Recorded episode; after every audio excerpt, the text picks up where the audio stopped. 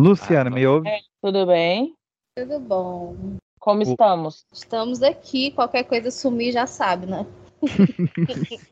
A gente estava aqui contando que o- Anderson viu o forninho e daí ele acha que agora tinha chegado o momento já. Eu fui embora antes que, eu, que, que, que o, o Ícaro decida voar perto do sol. Eu já tô Ai. adiantando essa piada que você vai ouvir a vida toda. Ah, não, o médico já fez, aquele palhaço. Quando, quando tu vai sozinho, ele pergunta cadê o Dédalus? Piada de labirinto já teve? não, ainda não, porque só teve a consulta depois que eu falei o nome. Mas, tipo, segunda eu tenho consulta, eu já vou preparada, assim, porque tem dia que eu não quero papo, sabe? Puta que pariu.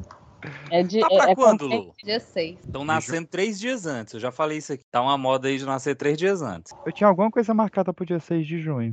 Nascer, tu é o neném da Lu! Tinha Não deu, não deu certo de, de Rihanna, vamos de Luciana. É. Tá, vamos começar então. Você está ouvindo o Pipocast, o podcast que é um estouro.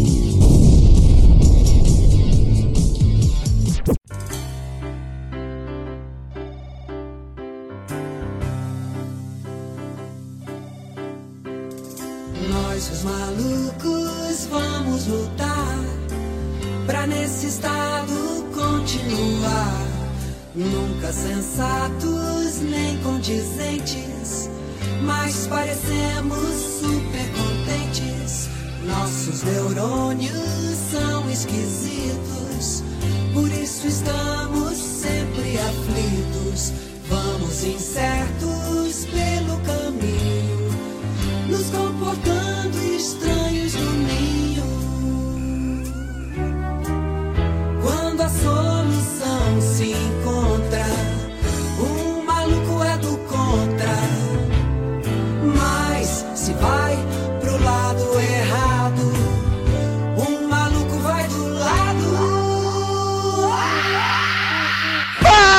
Fala galerinha do mal, está começando mais um Pipocast para toda a sua rede de rádio, Anchor, Spotify, iTunes, Castbox, SoundCloud ou qualquer plataforma que esteja nos ouvindo de forma legal e legal no site, na rádio. Hoje foi para surdecer, hoje eu gritei com vontade. Porque hoje, meus queridos, em clima de uma alegria triste, clima de luto, mas de celebração de uma das vidas mais incríveis que este Brasil e que este mundo já teve, iremos relembrar, recordar e emocionar com a saudade de Rita Lee Jones de Carvalho, a padroeira da liberdade, que não gostava de ser chamada, mas foi a rainha do rock.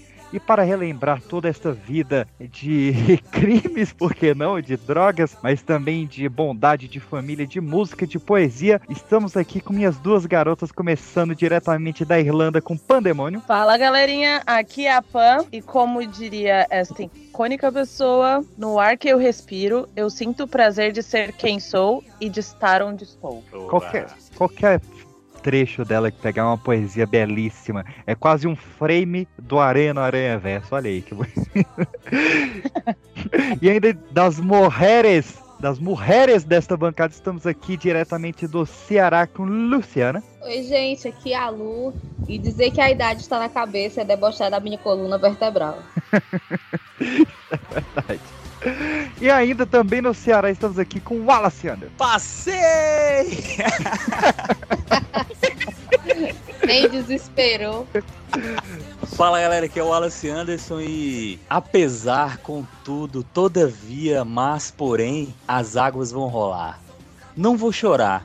Se por acaso morrer do coração, é sinal que amei demais. Mas enquanto estou viva e cheia de graça, talvez, talvez não, Rita. Você fez e ainda fará um monte de gente feliz. Olha aí. É, eu-. Ah, Só lembro do perfeito. comercial da Amil, acho que era da Amil, né? Ah. Que era essa música. Não lembro, não tinha eh, a mil lá não. Tinha- Eu tinha mil, mas não tinha esse comercial. Lá em nós. achei que o Anderson ia soltar um, eu nem tinha nascido nessa época, que eu ia ter que desmentir ele aqui. Tipo, ele Mas tá- tinha o, o comercial do plano que era com essa, com, a- com essa música e ela cantando. que Era muito bom. Pô, mas o comercial do plano de saúde. Mas enquanto estou vivo. É. Porque quero mais saúde. Aproveitar essa parte.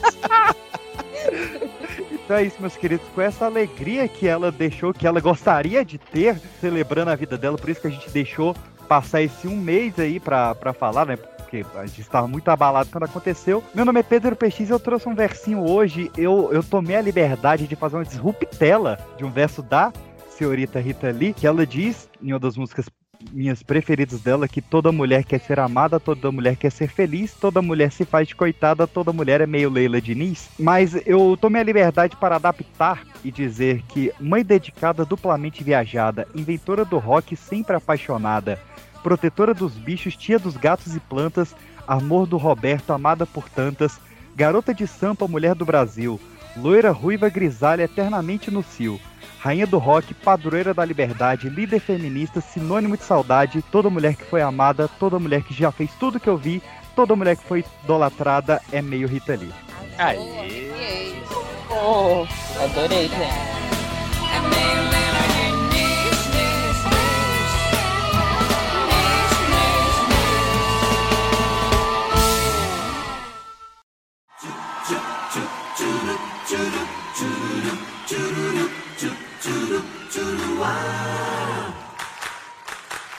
Lança menina, lança todo esse perfume.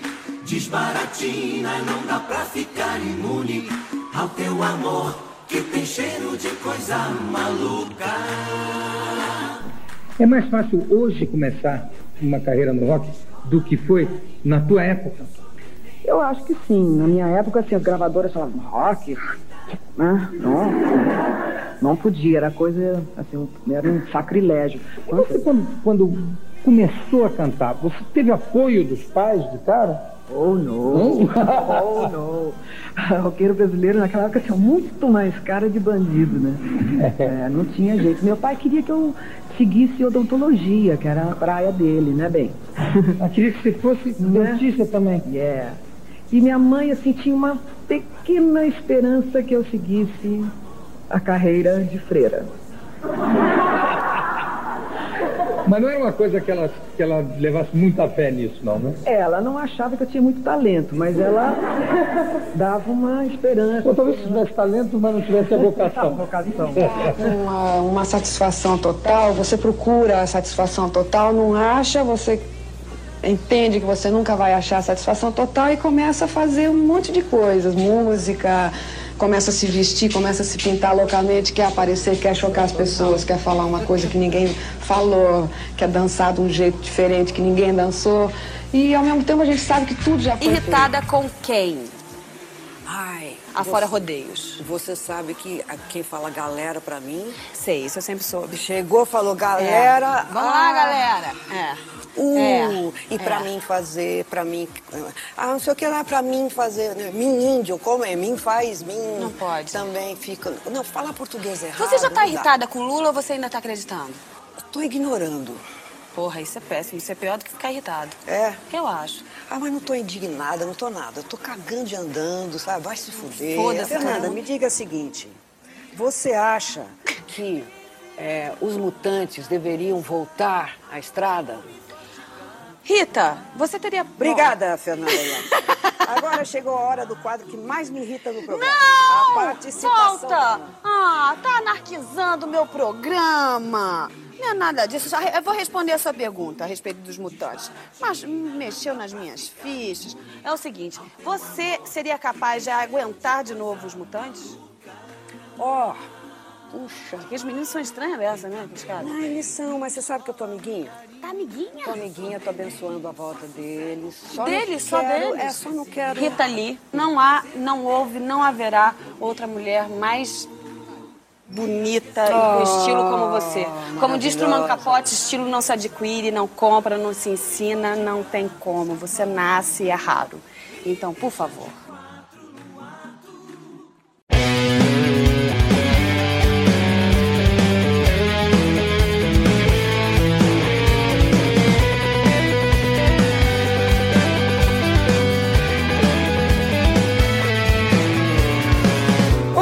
Meu nome é Juliana Coço, eu sou a vocalista feminina da Banda das Velhas Virgens e eu tô aqui para falar de uma mulher incrível. Eu tô aqui para falar da Rita Lee, porque toda mulher é um pouco de Rita, toda mulher tem um pedacinho da Rita, né? E a Rita Lee assim para mim, ela sempre foi ai, uma força, sabe? Ela sempre foi mística, é, ela sempre foi única, né?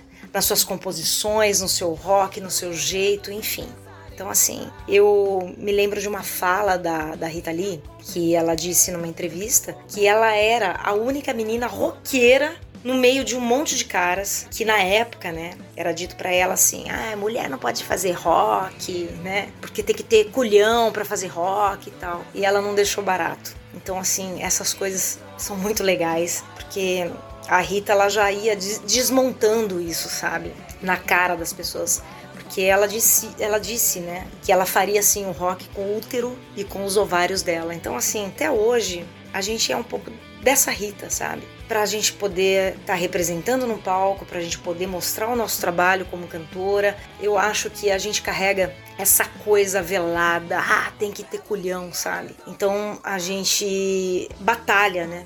Muito para conseguir o nosso espaço. Eu vejo a Rita assim como a única, a única rainha do rock. E eu cresci ouvindo né, os sons dela. Ela é muito forte como referência para mim.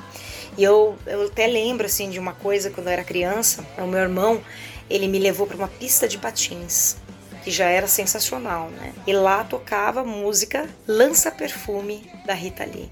Cara, era uma emoção aquilo assim para mim, sabe? Eu era criança e tipo, a pista ficava uma loucura com essa canção e tipo, era uma coisa bem legal. E a Rita sempre foi audaciosa em todos os seus discos. Eu conheço várias músicas. Eu já cantei inclusive algumas canções de Rita Lee na minha banda, no meu projeto e também nas Velhas Virgens, óbvio, né? Eu sempre tive muita vontade de conhecer a Rita Lee pessoalmente, eu nunca consegui. Mas, pelo menos eu já tive pelo menos sonhos com ela, inclusive eu já falei até nas minhas redes sociais, me dando conselhos assim, como se fosse uma mãe para mim, sabe? Sei lá, é como se fosse assim uma uma verdadeira feiticeira mesmo do rock, sabe? É, foi muito legal esse sonho, inclusive.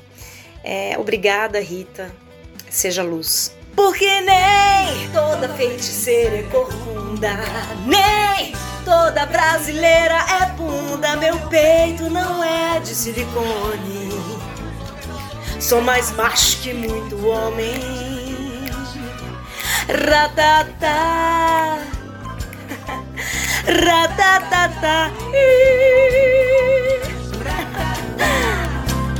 Quando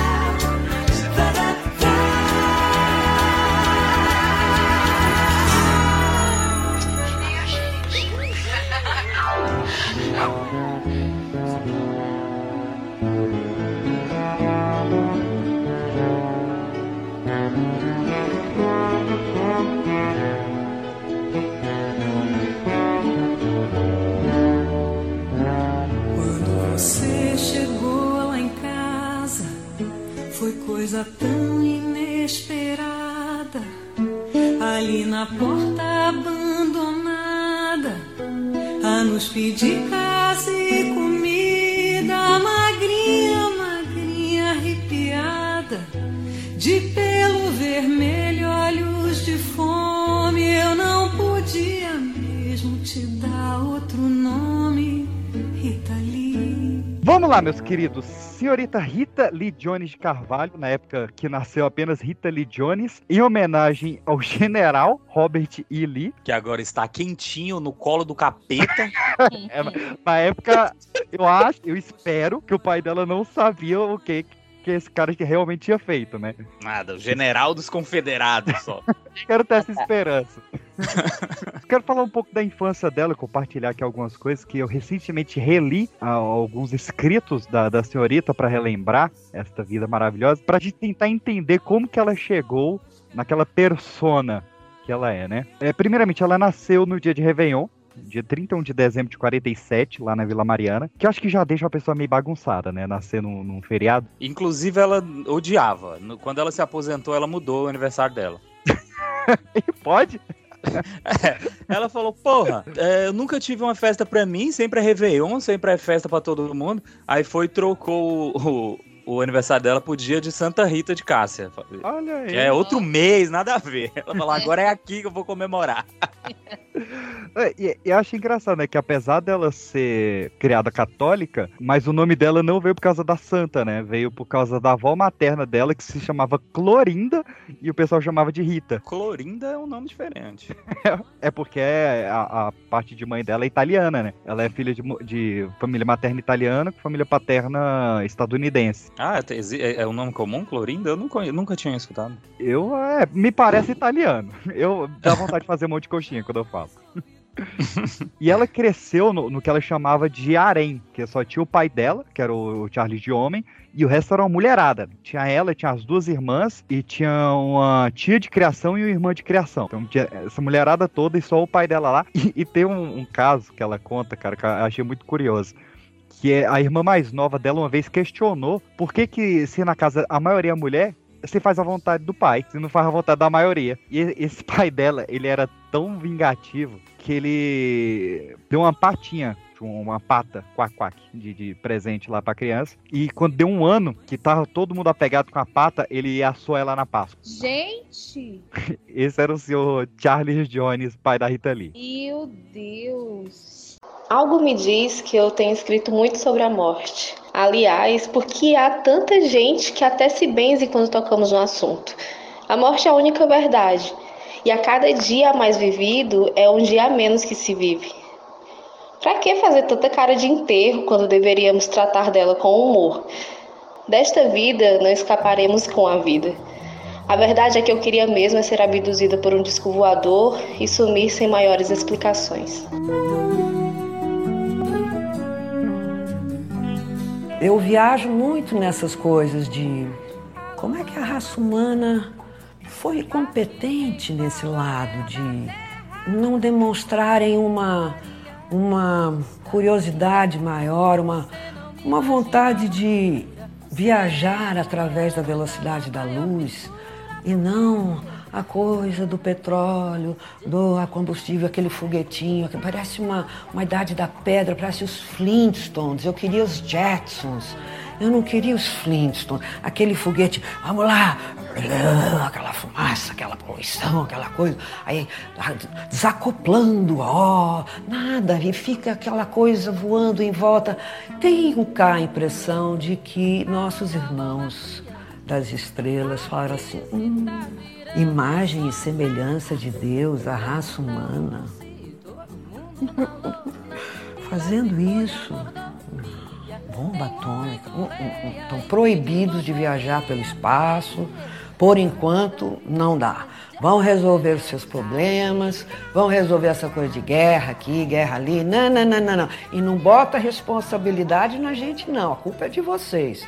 Vão lá limpar as sujeirinhas, vão despoluir o planetinha. Depois, quem sabe, a gente faz um contato imediato, pererê. Agora, tem umas coisas que eu ainda gostaria, ainda sonho em ser abduzida por um disco voador. Gostaria muito, demais, demais, demais. Volte e meia, seja no Rio, São Paulo, onde quer que eu esteja neste planetinha azul, eu estou de olho no céu em busca de um disquinho.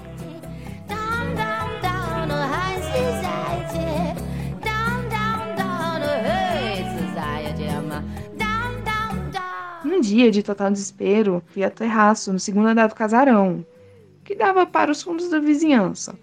E daí eu comecei a gritar para o Peter Pan vir me buscar. É isso que eu vi com estes olhinhos, que a terra não há de comer porque eu serei cremada, três luzinhas metálicas fazendo acrobacias divertidas no céu. Ao avistar aquilo, eu parei de gritar por 10 segundos para observar. Depois dobrei a meta e recomecei a gritar mais alto ainda, até que meu pai chegou ao terraço esbaforido, crente que eu havia despencado de lá. Rita, o que está acontecendo aqui? Peter Pan, Peter Pan, eu vi o Peter Pan! Onde? Logo ali no céu, pai! Me conta como era. Eram três luzinhas. E o que elas faziam? Uma dancinha. Me conta como era. Ah, mudavam de um lugar uma com a outra. E o que aconteceu depois? Sumiram de repente, mas eu juro que eu vi, pai. Não é mentira. Rita, ah, Rita, eu acredito. E eu vou te contar uma verdade. Papai Noel, Coelho da Páscoa, Deus, o diabo, o céu, o inferno, essas, essas bobagens não existem. Quem compra os presentes é a sua mãe. O que você viu não foi Peter Pan. Você viu um disco voador, minha filha. Da série A Verdade Dói Mais Liberta, o primeiro disco voador a gente nunca esquece. Já avistei vários, sobre e nem tanto. Pero que los ai los ai. Ai, que chique é o jazz, meu Deus.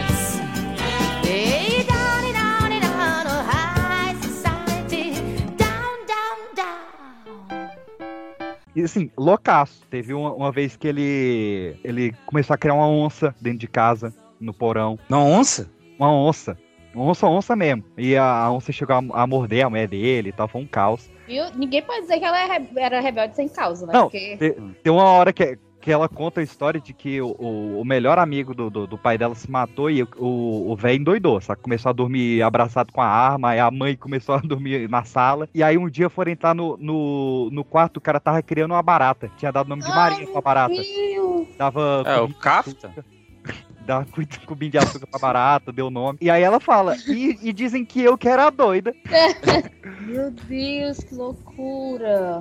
Então, assim, eu tô trazendo essas informações pra gente construir o que- por quê. E o principal, né, é, que assim, que mais marcou ela ali nesse início, foi que quando ela tinha seis anos de idade, é, a pia da, da casa dela quebrou, veio um mecânico, a mãe dela chamou, deixou ele lá consertando, foi resolver alguma coisa, e a Rita ali tava ali brincando com, com os brinquedinhos ali, e quando a mãe dela voltou, pra cozinha, o cara tinha sumido e a Rita estava com a chave de fenda enfiada na vagina, com sangue, que o cara fez, né? Isso. O cara fez isso e, e vazou. E ela, enfim, ela teve esse trauma por anos, assim. Ela disse que só exorcizou quando ela contou isso na biografia, mas que isso foi importante pra vida dela porque todo mundo começou a, a tratar ela como coitadinha. Então ela podia E- fazer qualquer coisa errada que ninguém nunca reprimia ela. E nem contaram pro pai dela, né? Porque o pai dela já era aquele tipo de pessoa. Eles ficaram com medo que ele fosse atrás É, do cara.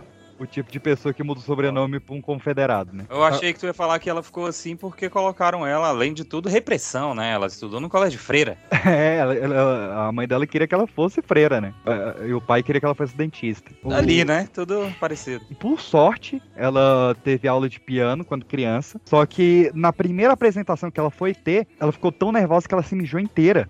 E travou. E aí eh, disseram que ela tinha um- uma repulsa ali a palco, que ela nunca ia conseguir subir num palco. A gente sabia no final da história até engraçado isso, né? Uhum. Mas vamos falar realmente dessa parte musical, né? A Rita, ela pegou esse gosto pela música, ela formou ali um, um trio, primeiro que era o Tullius Trio, e saía escondida de casa direto pra, pra fazer, né? Lógico, o pai não deixava, era trabalhar ou estudar, não, não tinha essa de música. Toda madrugada saía de casa. Depois do Tullius Trio, ela montou a Teenage Singers, e assim, ela chegou no nível de, de, de qualidade ali, adolescente mesmo, que ela chegou a fazer um back vocal pro, pro Tony Campelo. Consigo entender o que tem o meu bem. Que era tipo. Era um, o bichão, né? É, era. O, o- o- ele e a Celia Campelo, que era a irmã dele, foram Porque os nós estamos, nós estamos falando de que, de que Se- ano? 63. 63, era esse cara que tinha. Sim. E aí, ela saía direto, assim, até que um dia. Olha o azar, né? Ela era baterista dessa banda. E aí, ela tocando bateria de boa, da- o apêndice dela estoura no meio do show. E aí, tem que chamar os pais, né, pra socorrer a menina. E aí foi que o pai dela descobriu que ela tava fugindo de casa pra ser música. E surpreendeu, né? Porque ao invés dele reprimir, proibir e tal, ele deu uma bateria de presente pra ela. Pra ela ensaiar com o próprio instrumento. E aí passa um tempo, ela junta o Teenage Singers com uma banda que era uma banda só de meninas, ela junta com uma banda só de meninos, que era o Olden Faces, né, os caras de pau, e junto eles formam o Six Sixted Rockers, que depois vira a banda Os Seis, que tinha seis pessoas e eram caipiras, então era Os Seis. É tipo aquele. O Bar Dois Irmãos. era tipo isso.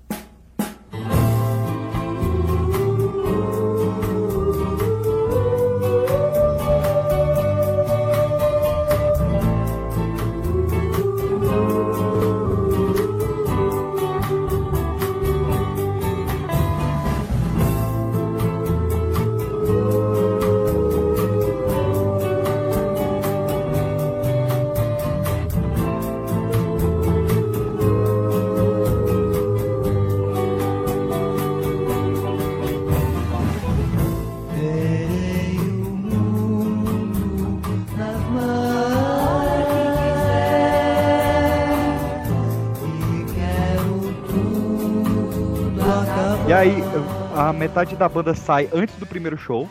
Ficam só três de novo. E eles começam a se chamar Os Bruxos. E esses três que ficam já são Rita Lee, Sérgio Dias e Arnaldo Batista. E aí, cara, tem um, um caso interessante. Porque até pega aqui pra gente falar um pouco. Não vamos se aprofundar nisso, mas só citar pelo menos que começa o movimento Tropicália no Brasil. Um movimento que, como teve na, a, a coisa das brasilidades aí, da cultura brasileira em 1920, com a arte e cultura, o Tropicália foi a, a- o, o protesto de- da música brasileira, né? Apesar que ele também se expandiu, né? Ele foi pra artes plásticas e eh, eu- tem, Sim. quem, tem, tem quem considera o cinema novo também parte da, da Tropicália, né? É, é um movimento de estética, né? É Uhum. uma estética cultural brasileira. Muito importante naquela época. E até hoje, né? Os artistas da Tropicália aí são venerados até hoje. Também alguns fracos, né? É, você pega. Zé, Caetano, Gilberto Gil, Maria Bethânia, Gal Costa, só gente mais ou Só os menos. que não vingaram, né? É. É, você pega a, a lista da Rolling Stones de 2012, né? do- dos 100 maiores discos do Brasil, o top 10 é praticamente só a Tropicália. E aí, a Tropicália, ela era regida, ela ganhou força porque ela foi regida por um dos maiores maestros do mundo, né? Que era o, o Rogério Duprá. E o Duprá, ele, cara, ele tem um sentimento assim. De que ele tem que apresentar essa garota, essa menina dos bruxos, a tal da Rita Lee, pro Gilberto Gil. E obrigado, Duprá, por ter feito isso. Porque quando ele apresenta os dois, o, o Gilberto Gil fala, pô, eh, bora gravar uma música junto, sua banda é boa demais, tá tua musicalidade que eu nunca vi. Aí ela falou, pô, mas como é que a gente vai gravar junto? Vocês tocam uma parada meio bossa nova, eh, meio MPB, na verdade, né? E eu toco rock. Então como é que vai, vai juntar isso? E o Gilberto Gil fala, a fala que iria mudar o mundo, né? Por que que então não, não fazemos um rock brasileiro? Uh!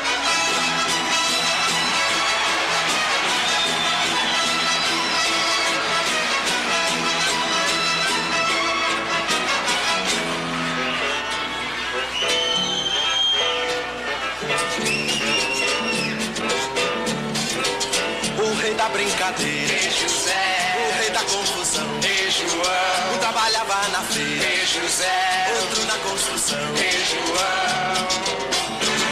E aí eles cantam Domingo no Parque, lá no, no- no terceiro Festival de Música Popular Brasileira. E o pai naquela pressão, né? Música é hobby, tem que trabalhar e estudar. E aí um dia eles estão jantando e aparece na casa da Rita ali o Gilberto Gil. Ah, eu vou conversar com teu pai, tem que entender o negócio aqui. E ela falou, ó, você não quer que sua filha faça faculdade de comunicação lá na USP? Pois o que ela tá fazendo com o público é se comunicar. Ela já tá fazendo, ela já tá formada. Ele, não, mas tem que ter um diploma. Ele falou, cara, eu sou formado. Não lembro em que, que o Gilberto Gil é formado. Podia ser em direito, né? Podia ser. Eu pô, eu sou formado, eu já tive um emprego formal. Tá aqui o quanto que eu ganhava no meu emprego formal, tá aqui quanto que eu ganho com a música. Tem uma benção do senhor pra sua filha ser música, ele tem a benção, minha benção, então ele pode ser músico. É tudo sobrenome. É. É administrador, Gilberto Gil. E aí eles começam a tocar cover dos Beatles, né? A Rita extremamente bitomaníaca. E aí eh, eles são chamados pra Record, para pro programa Jovem Guarda. Só que chega lá, a, a Rita tava naquela expectativa que ela que- conhece- queria conhecer o Erasmo ou a Vanderlei. Ela odiava o Roberto Carlos. Não, Roberto Carlos é muito certinho. Acerta a Rita. Só que se ela chega lá falando isso, ela não entra no programa, né? Então ela chegou, o Roberto, sou fã." Só que chega lá, o pessoal já barra ela, fala, ó, o visual de vocês não tem nada a ver com o programa, esse monte de fio, um monte de caixa. E digo mais, o Roberto viu vocês e falou que não é pra vocês tocarem, porque a banda dele, que já era Roberto, Erasmo e Vanderlei, já são dois homens e uma mulher. A de vocês é dois homens e uma mulher e pode tomar o lugar dele, então vocês não vão tocar aqui. Meu Deus do céu. É. E aí, rola duas coisas nesse dia. Primeiro, ela vai no camarim tirar o figurino e ela conhece dois caras que também não vingaram muito, não. Que é o Tim Maia e o Jorge Benjó. Somente. Estavam lá no camarim dela. E na saída do estúdio, ela conhece o, o, o príncipe, né? Ela foi rejeitada pelo rei. Zezo? Exatamente. O Ronivon, pô. E o, Ro- o Ronivon traz eles pra tocarem no programa do Ronivon, né? O, programa do Príncipe lá. E nos bastidores ele dá a ideia, fala, pô, eu tô lendo um livro chamado O Império dos Mutantes que tem tudo a ver com você. Por que, que vocês não se chamam de Os Mutantes? E aí nasceu a banda.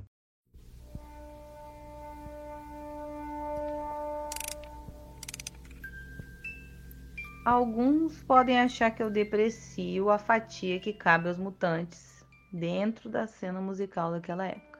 Ao contrário, sei da importância das modernidades eletrônicas que levaram ao movimento tropicalista, contribuindo com a proposta, entre outras audácias, de proibir o proibido dentro da MPB. Hoje, os mutantes são considerados cult, especialmente a fase da qual fiz parte, o que muito me orgulha. Estávamos, sim, anos-luz à frente do nosso tempo. Pena nossa alegria espontânea ter perdido para a falsa ilusão da glória passageira. Depois de passar o dia fora, chego eu ao ensaio e me deparo com um clima tenso. Era um tal de um desvia a cara para lá, o outro para o teto, viro lá um instrumento ali, coisa e tal. Até que Arnaldo quebra o gelo. Toma a palavra e me comunica. Não nessas palavras, mas o sentido era o mesmo. Que naquele velório o defunto era eu. Ah, que a gente resolveu que a partir de agora você está fora dos mutantes, porque nós resolvemos seguir na linha progressiva virtuosa e você não tem calibre como instrumentista. Uma escarrada na cara seria menos humilhante. Em vez de me atirar de joelhos chorando e pedindo perdão por ter nascido mulher, fiz a silenciosa elegante. Me retirei da sala em clima dramático. Fiz a mala, peguei Dani, minha cachorra, e adiós. No meio da estradinha da Cantareira, caminho de São Paulo, parei no estacionamento e chorei. Gritei, descabelei, xinguei, feito louca abraçada a Dani, que colaborava com uivos e latidos. Quando nós duas finalizamos a cena, eu, a filhinha abandonada, engoli meu orgulho e fui novamente pedir abrigo na casa do papai e da mamãe. Precisava escolher uma desculpa para a família. Resolvi ser freira, ou fui estuprada por um ET, estou grávida, ou Dani odeia rock. Enfim, por mais que tentasse dar uma risadinha sarcástica ao contar o drama, para não doer tanto neles, acabei dizendo a verdade. Me expulsaram da banda e antes que a solidão me atirasse embaixo de um caminhão, lembrei que vocês talvez pudessem me acolher de volta. Juro que é por pouco tempo. Minha mãe ficou triste. Meu pai mal se continha para não aplaudir. O velho casarão, agora vazio das filhas, abraçou a caçula pródiga, né? Voltar ao meu antigo quarto seria derrota demais. Então sobrou para mim o fantástico porão. Numa freudiana volta ao útero materno.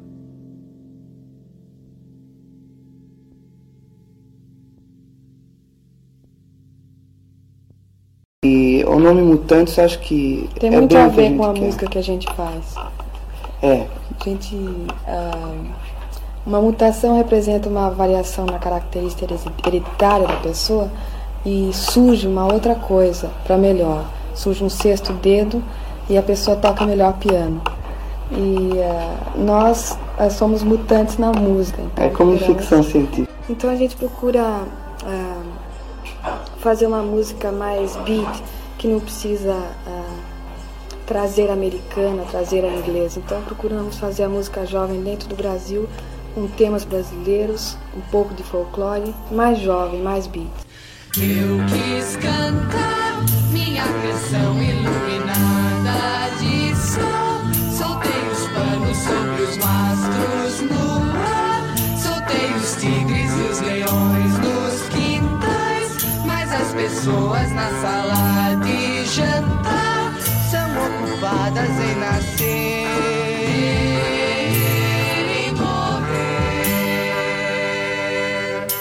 e, e eu vou te falar, o Rony Von, a gente conhece ele ali naquele programinha meio de. eh, que Parece aquele Encontros da Globo, né? Um programinha de Aham. senhoras. Mas ele foi um dos caras mais psicodélicos do Brasil.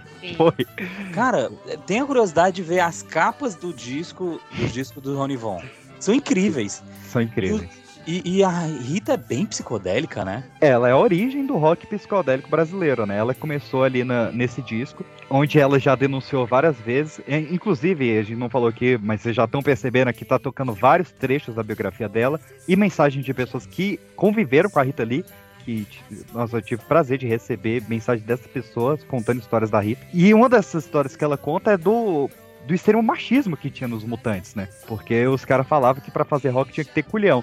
Só que ela compunha 80% das músicas, ela fazia os arranjos, ela trazia os, os instrumentos, ela fazia experimentalismo, a psicodelia era tudo ela. É, Mas, e por isso que ela saiu. Não sei se eu vou colocar aqui o, o boi na frente, da, o carro na frente dos bois. Ela não saiu, ela foi expulsa, né? Por mais que eu fosse comprar os meus melotrons e sintetizadores, que eu era meio metida, né? Mas era uma coisa meio intuitiva minha. Eu fazia os solos, mas na base da intuição. E os meninos realmente eram muito bons, né? O Serginho e o Arnaldo eram músicos excelentes, tudo. Mas tinham um pé no machismo que era meio barra pesada. Então eu tinha que ficar de sainha curtinha, tocando um pandeirinho e já tava bom. Clim, né? clim, clim, tocando. É. Mas não tava bom. Eu falei, eu juro que eu tenho talento também, sabe? Eu juro que eu sou legal. Aí não Pra teve só no jeito. sininho, É, né? Eu fui expulsa dos mutantes, não sei se você sabe. Não sei disso. Foi, eu andei dizendo que não, que eu saí, né, maravilhosa, mas eu fui expulsa. Expulsaram de mutantes. Você não sabia, foi posta pra fora. Aqui. Pra fora. E por quê, hein? Como é que Por foi? causa disso, não tinha lugar muito pra essa coisa intuitiva, o entertainment, a coisa palhaça, não tinha mais lugar. Quer dizer, que devia ter acontecido o contrário, né? Eles é que tinham que ter embarcado. É, mas eu sofri muito, viu, meu? É, mas porque ela queria colocar as, as composições dela e eles não deixavam. Sim.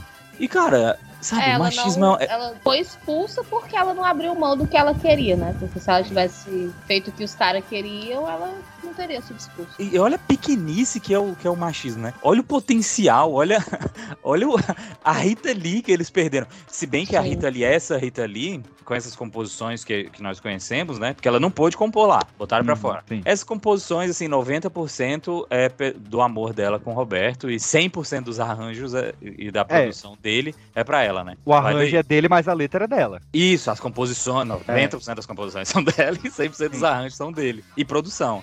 Ele é um, é um excelente músico, né? Musicista. Muito subestimado, inclusive, viu? Pouca gente conhece Roberto de Carvalho e é um baita músico. É, um baita músico. Cara, ó, eu, eu, eu trouxe aqui vários momentos onde a, a Rita Lee, ela influenciou o mundo e a gente não sabia. Por exemplo, esse visual que ela tem, da, da- que ela teve, né? Eu ainda tô com ela viva aqui. Que é aquele cabelo ruivo com, com franjinha. Sabe quem pintou esse cabelo dela pela primeira vez? Ela foi numa farmácia que tinha um, o atendente lá era, era gay, mega afetado assim. Ela falou, pô, esse cara aqui vai, vai saber de pintar cabelo. Estereótipo, mas que é real. E aí o cara falou, pô, eu não manjo, mas o meu namorado manja. E esse namorado dele que pintou o cabelo dela era o Clodovil. Caralho.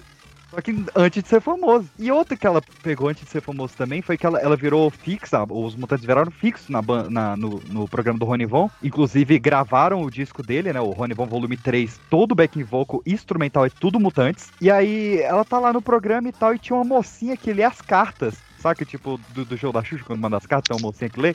Hum.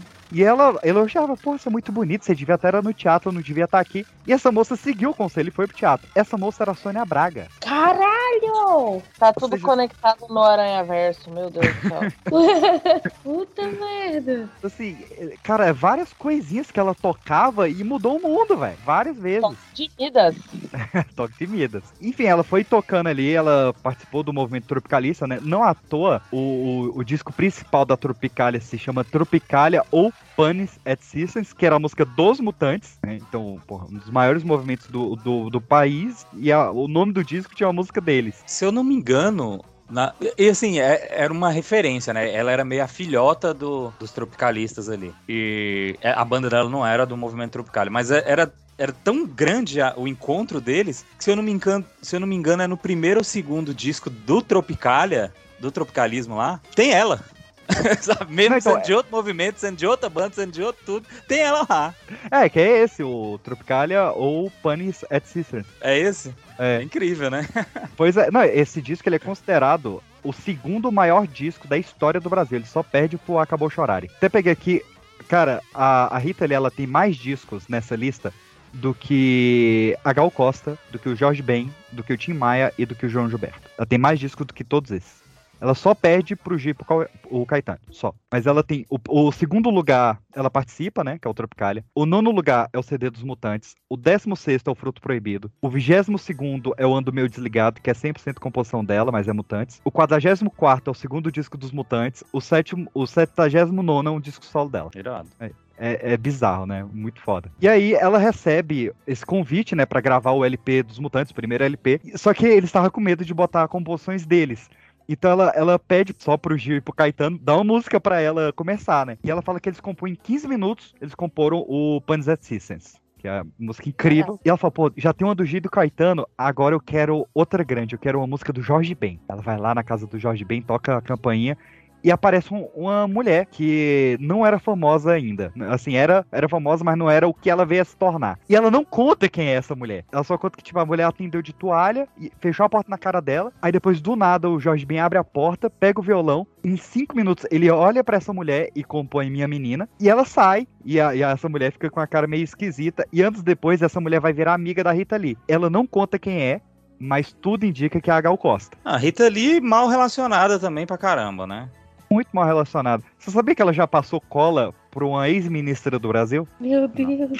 Ela, porque ela estudou na mesma sala que a Regina Duarte. Aff, mas isso aí podia ter até passado. essa informação. E assim, Podia ter deixado repetir, Jean. É. e assim, ela era muito por louca nessa época. Sempre foi, né? Mas ela se declarava fã do Charles Manson, do Bandido da Luz Vermelha, do Chico Picadinho. Ela achava que ele tinha muita personalidade. Ela, fa ela falava que ela gostava mais do, do Harvey Oswald do que do, do Kennedy. Falou, não, o cara que matou ele é muito mais legal.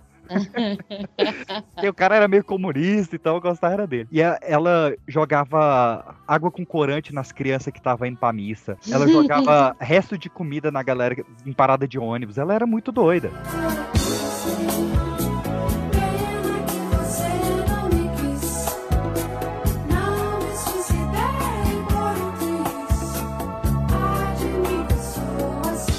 Falar um pouco desse primeiro disco do- dos Mutantes. Não sei se vocês já pararam pra ver esse disco, lindíssimo. Que ele tem tanto a, a essa que a gente já falou, né? A Panzer Sisters, Mina Menina, tem Relógio, que é um- a primeira composição da, da Rita mesmo. Maria Fulô, que era uma música que a, a mãe da Rita tocava no piano, ela sabia de cor e cantou de primeira. Baby do Caetano, né? Que é um clássico. Bate Macumba da Tropicalia. Então, assim, é um disco que só tem clássico. Ela não tem uma música ruim. Tem homenagem aos Beatles, tem, tem uma música chamada Ave Gengis Khan, que é brilhante também. Aqui, lógico, né? Aquele experimentalismo. Um, um dos instrumentos musical era uma caixa de dedetização, outra era umas moedas jogadas. Toda a rádio recusou. Nenhuma rádio quis tocar. Eles lançam o segundo disco com cover de Banho de Lua, uma música chamada Rita Lee, Caminhante Noturno. Todas as rádios recusam de novo. Inclusive, se olhar a capa, desse segundo disco, ela tá vestida de noiva, né? Que esse vestido de noiva é que ela roubou da Leila Diniz, que ela canta na música, que era a grande atriz da Globo ali. Inclusive, ela roubou várias roupas da Globo, da Record, roubou roupa de todo mundo. A, a Leila Diniz era a grande ídola da, da galera do Contra a Cultura, porque ela, naquele tempo, a mulher que falava de sexo, falava que, falava que gostava, sabe? Falava umas coisas bobas, né, pra hoje em dia, só que nos anos 60 era, era outro tom, né? E trazer uma, uma- uma visão que pouca gente tem aqui da Rita, que é a, a, a fanzoca, a, a fã mesmo de, de coisas assim. Quando eles estavam gravando esse segundo disco, que foi na França, ela largou os caras lá, foi pra Londres e ficou plantada lá na, na porta do estúdio onde os Beatles gravavam pra ver se ela via um deles. E aí ela viu John Lennon entrando no estúdio.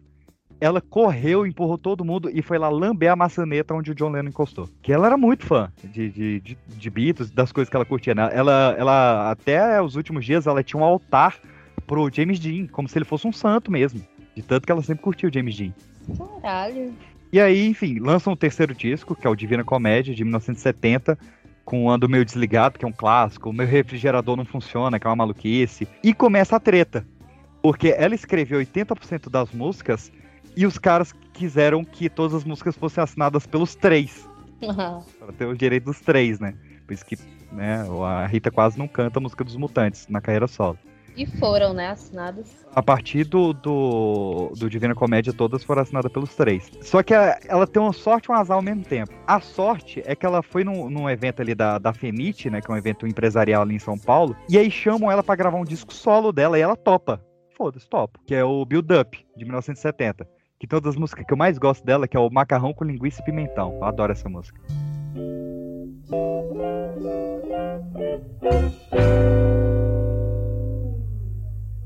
Meia xícara de chá de azeite, duzentas gramas de linguiça calabresa,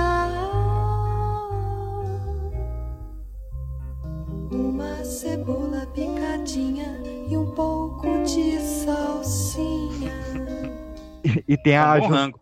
É um bom. Não, e a, a música é uma receita. É inteira uma receita. Ela fala, corte o pimentão, jogue na panela. Então, é muito boa essa música. Pouquíssimo conhecida dela. E tem a José, que foi a- uma versão da Nara Leão pra música Joseph, que foi a primeira vez que ela conseguiu realmente entrar na rádio. E aí, ela tem um azar porque o Gil e o Caetano, que tava apadrinhando a banda, são presos e deportados, né? No meio da ditadura. Exilados, né? Ela fala que os mutantes ficaram órfãos quando eles foram exilados. Pois é. Ela falou que aí ia perder a graça esse negócio de ser porra louca. esse negócio de-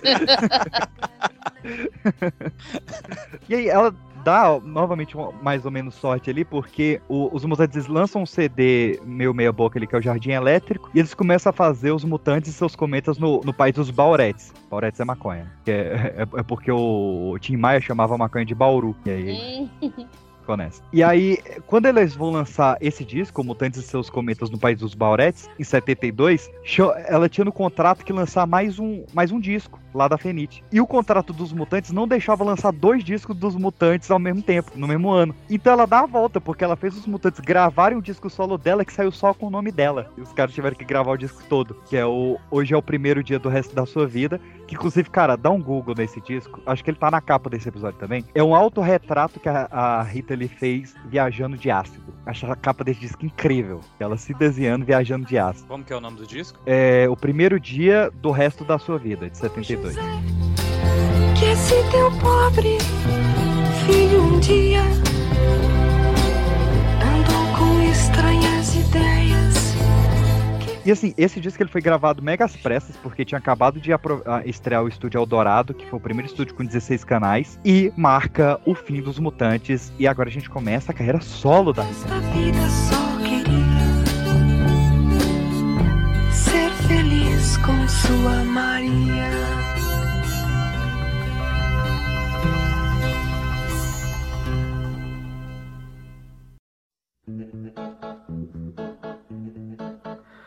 Não faça Madalena arrependida com discursinho antidrogas. Não me culpo por ter entrado em muitas. Eu me orgulho de ter saído de todas. Reconheço que minhas melhores músicas foram compostas em estado alterado, as piores também. Lamento apenas a demora em perceber que o remédio já estava muito fora da validade. Coisas de capricorniana fixa. Minha geração sofreu a claustrofobia de uma ditadura brucutu. Usar drogas, então, era uma maneira de respirar áreas de liberdade e, se assim posso dizer, eram de melhor qualidade do que as malhadas de hoje, traficadas por assassinos. Sei que ainda há quem me veja malucona, doidona, porra louca, maconheira, droguística, alcoólatra e lisérgica, entre outras virtudes. Confesso que vivi essas e outras tantas. Mas não faço a ex-vedete neo-religiosa. Apenas encontrei um barato ainda maior. A mutante virou meditante. é, bora, continuando. Se um belo dia você me encontrar pelo caminho, não me venha cobrar que eu seja o que você imagina que eu deveria continuar sendo. Se o passado me crucifica, o futuro já me dará beijinhos. Enquanto isso, sigo sendo uma septuagenária bem vivida, bem experimentada, bem amada, careta, feliz e bonitinha.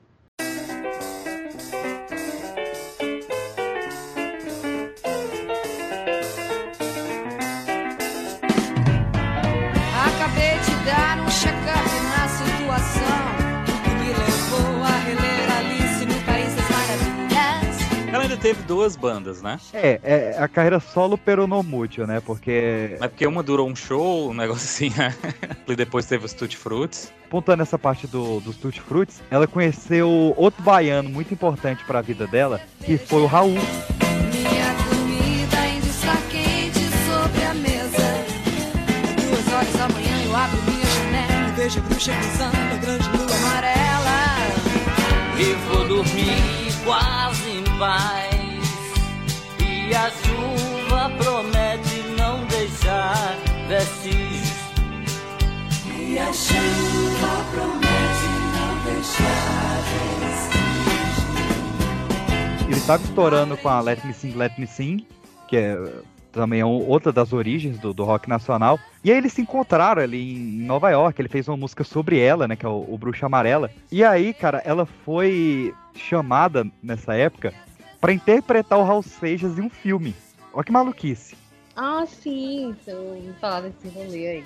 Pois é, que era um curta-metragem chamado Tanta Estrela Por Aí, que ia contar a história lá de quando o Raul Seixas já tinha parado de cantar em palco, só que ele ficou pobre. E aí ele foi chamado pra con- cantar num comício político, e ele foi, né? Só que ele começou a, cantar a música A Mosca em forma de bossa nova, e a galera começou a falar que não era ele, que era um sósia. E espancaram o Raul, porque era um sósia. Cara, Ai, meu Deus. vocês acharem esse curtão, velho? Assista, é muito bom. Ai, O eu acho que tem no YouTube é, é ele contando essa história. Pois é. Bizarro. E ainda mais que é Rita Lee fazendo, fazendo o Raul, né? E cantando como Raul. E a Marisa Hort faz a mulher do Raul. Então, ele, ele disfarçado, ele canta uma coisa pequenininha. Eu sou a que pousou em sua sopa. Eu sou a mosca que pintou palha usar. Eu sou a mosca que perturba o seu sono. Eu sou a mosca no seu quarto a zumbizar. A zumbizar. É, E a, a, a Rita, ela ficou tão nessa de, de pesquisar sobre o Raul, ela falava que ela, ela ia em livraria e caía um disco do Raul na cabeça dela. Meu ela Deus. passava na rua, tava tocando Raul. E ela começou a falar como Raul, andar como Raul. E ela teve que fazer uma sessão de descarrego no túmulo do Raul pra tirar ele do corpo dela. Isso é muito massa. Ai, ai. Mas voltando pra essa parte aí do, dos Tutti Fruits, ela teve uma, uma temporada na Europa pra esparecer, né? Antes de entrar nos, nos Tutti Fruits. Ela virou grupo do, E- do Yes. Ela foi no show histórico onde o Hendrix tacou fogo na guitarra de infância dele. Ela dormiu em cima do Stonehenge. Mano. Ela conheceu um moleque, um garoto inglês que tava tocando uma flauta transversal. Aí ela falou: se você me ensinar a tocar essa flauta, eu te levo pra fazer música lá no Brasil. Ele ensinou, e esse moleque foi o Hit, que canta Menina, Menina Veneno. Mentira. E ela que trouxe. Ela morou em Berlim. Ela ficou três meses no kitnet no Morro do Vidigal. Ela dormiu nos campos de papoula do Afeganistão. Cara, ela fez a viagem ali. Ali O viveu, viu?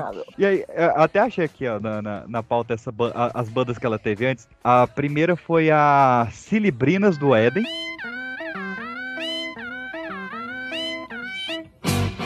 Meu bem, às vezes diz que deseja ir ao cinema.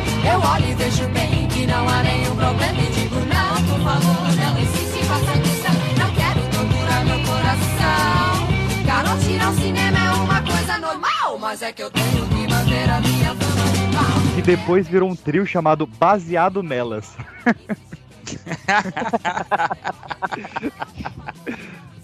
Muito bom. Ótimo. E aí, acabou não dando certo, só que ela foi apresentada, ela foi no ensaio da banda Licérgia e lá ela juntou com os caras criou, né, a Rita Lee, os Tutti Fruits. Só que o, o primeiro show que ela foi fazer, ela tava muito chapada de ácido. Muito cha- Eu acho que foi até aquele rolê do, do colar, né? Sim, ela tinha acabado de sair dos mutantes, né? Ela, ela saiu dos Mutantes, fez essa viagem toda aí que eu contei e voltou pra criar essa banda. Foi um ano sabático ali, né? De leve. E aí ela. Essa história é maravilhosa de que- como que ela fez pra levantar essa grana do- dos instrumentos. Saiu dos mutantes, né? E tava sem grana. Falou, pô, vou dar uma de muambeira, vou, vou conseguir uma grana. Mas igual o comércio que a, que a Rita Lee conhecia, né? ela tinha um primo que era dealer, né? Que era traficante em Nova York. E aí ela foi pra lá e falou: ah, vamos, vamos levar uns astros pro Brasil pra vender, né? Pra levantar essa grana. Aí, mas como que faz? Pô, vamos fazer um colar. E aí eles passaram a noite furando as pedrinhas, né? Pra fazer um colar de miçanguinha com um pontinho lá dentro. Não era papel, não era, ainda não era pedrinha. Uhum. E aí, assim, um colar, né? Centenas, o negócio é um grãozinho, né? E daí ela voltou, ela contando isso no Bial. Ela voltou com isso, passou na alfândega e tal, invisível ali. Aí o Bial fala assim. Pergunta, né? Mas quanto era? Dezen é, centenas, milhares? Ela, não, centenas. Aí vendeu? Aí ela, uns 50. E o resto? ela tomou tudo, né? Se ela vendeu 50, foi muito. Trabalho da porra pra fazer. E aí, olha a maluquice. Ela, enquanto tava tomando esse colar de miçanga inteiro, ela foi gravar o disco com o Studio Fruit. O, fis- o disco ficou horroroso, horroroso. E aí, esse disco era lá na, na, na Poligram. E aí ela foi reclamar que o disco tava ruim. E ela chega lá e encontra o Tim Maia pistolaço, porque ele mandou uma, uma foto pra capa do disco e botaram outra. Aí eles se olharam e falaram, bicho, a, a, a secretária tá distraída, bora quebrar a sala do presidente da Poligram? E eles foram e quebraram a sala do cara, saca? E aí, velho, segue a, a- carreira, né? Ela faz o Atrás do Porto tem uma cidade com o Tutti Frutti, que tem a Mamãe Natureza, a primeira música dela sem os mutantes. E cara, olha só, nesse disco, em um disco, a Rita Lee ela fez o vocal, clavinete, minimog, melotron, piano, órgão, pandeiro e ainda bateu palma. Da palma de mão. Pau de mão. Mas tudo isso, todo esse caminho se desenrola para um dos maiores discos da história da música brasileira, que foi o Fruto Proibido, de 75. Isso aqui esquece, né? Tá falando da elite. Isso aqui é elite. Tipo assim, não tem erro isso aqui, né? Foda. Belo dia resolvi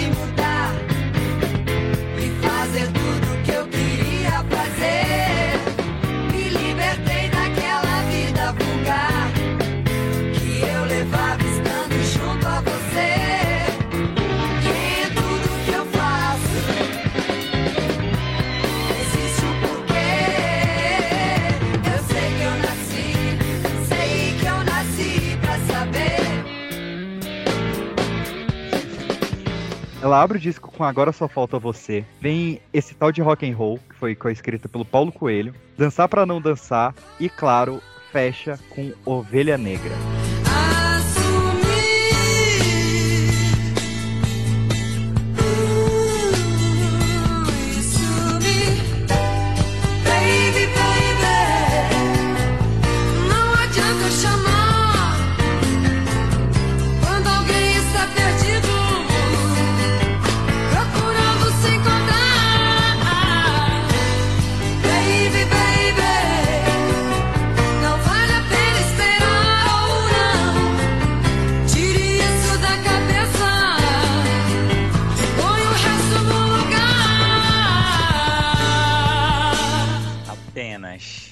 Cara, é, eu, eu cresci ouvindo Ovelha Negra, né? E na adolescência eu me identificava muito.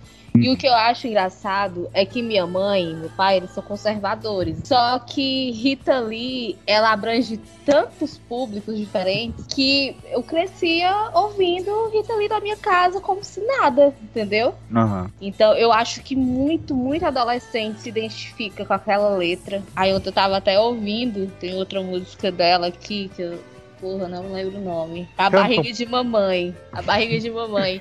Eu, eu tava pensando assim, caralho, quando a gente é adolescente, a gente se identifica com ovelha negra, e quando a gente vai pra vida adulta, a gente se identifica pra, é, com barriga de mamãe, porque a gente quer voltar.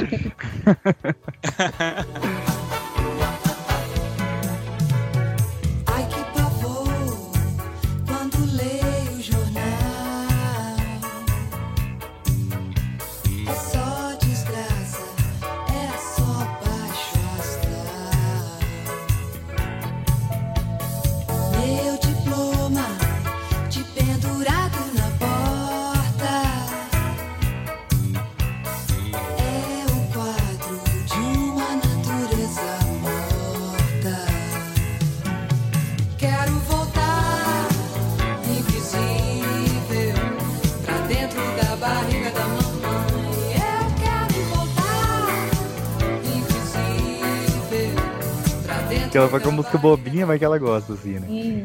Não, O- Ovelha Negra não só é, é, tocou em Mulheres de Areia, que era né, um- uma grande aposta ali da Globo, como o bicho tocou em Ladrão de Diamantes, de 2004, que é um, um filme com Pierce Brosnan e Salma Hayek, saca? E, e, e esse disco, O Fruto Proibido, ele foi inteiro regravado pela Manu Gavassi na acústica MTV dela. E essa informação ficou meio assim.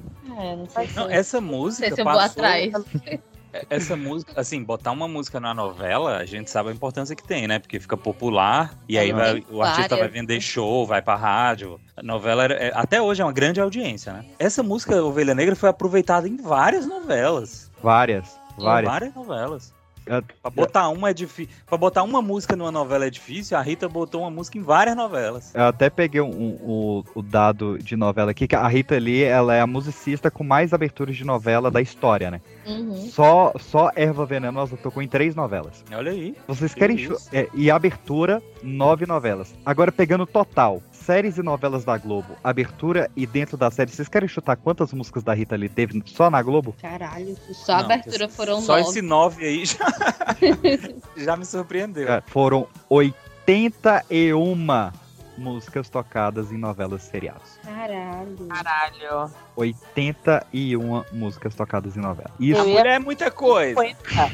Eu ia chutar 50, acho que eu tava arrasando. Eu ia falar 20.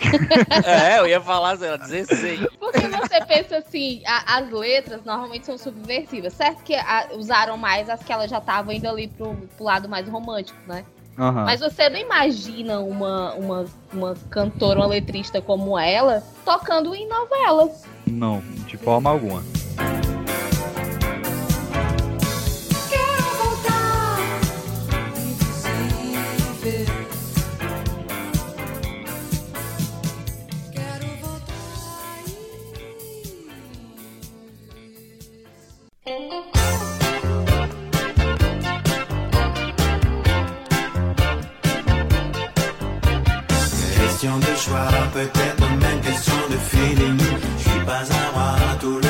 Mas eu sou, eu, eu pratico Mas é- também o autocanibalismo. Interessante. Como é que é isso? Eu como meu dedo. Mas por enquanto tem uns 10, Ó. né? Ah, essa pelinha? Filé. Ah, eu também. filé. É bom. É, eu gosto quando sangra. Não, quando sangra. Hum, é bom Eu prefiro bem passado. Agora a gente vai entrando pela terceira idade adentro, então a gente quer ficar juntinho. E ele tá uma coisinha, ele tá me tratando tão bem, cada Mas vez porque melhor. antes não tratava bem. Não, você meio que achava que eu era muito louca, não sei o que, você me desprezava. Achava não, você era muito louca, Rita Marília, eu vou sair daqui imediatamente. O que, que tá faltando? Tá faltando pra mim? Grana. É isso?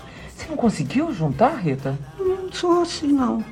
Não, nada? Não, eu gostaria de ter mais, porque eu gosto muito de dinheiro. Tem essa mania de dizer no livro que você canta mal. Ah, você canto. tirou isso. Não, eu tenho, eu tenho voz de mico-leão, é uma coisa... Alguém me ajuda aí, por favor. É, Voz de mico-leão.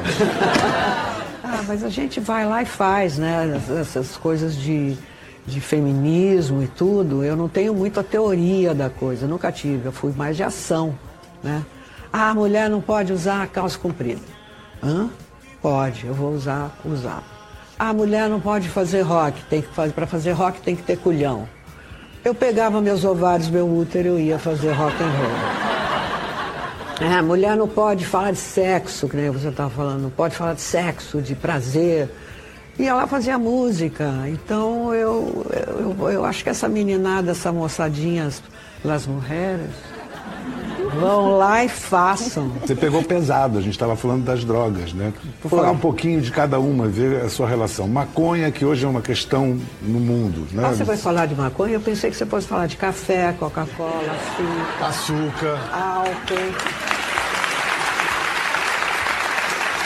Tem, tem toda a razão. Você sabe, Rita, que eu tenho realmente, um, além do, do amor que eu tenho por você, admiração, eu tenho um profundo respeito pela sua força, pela sua coragem. Você é uma criatura determinada. E eu estou tão feliz de você ter voltado. Eu fiz uma pergunta para a Rita, não sei se vocês concordam comigo, ela não se mostrou muito animada. Por que, que você não trabalha em novela com esse potencial artístico que você tem? Vocês não adorariam ver a Rita ali num- numa novela ou não? Que tal um circo? Credo! Pensei que saiu todo mundo do auditório.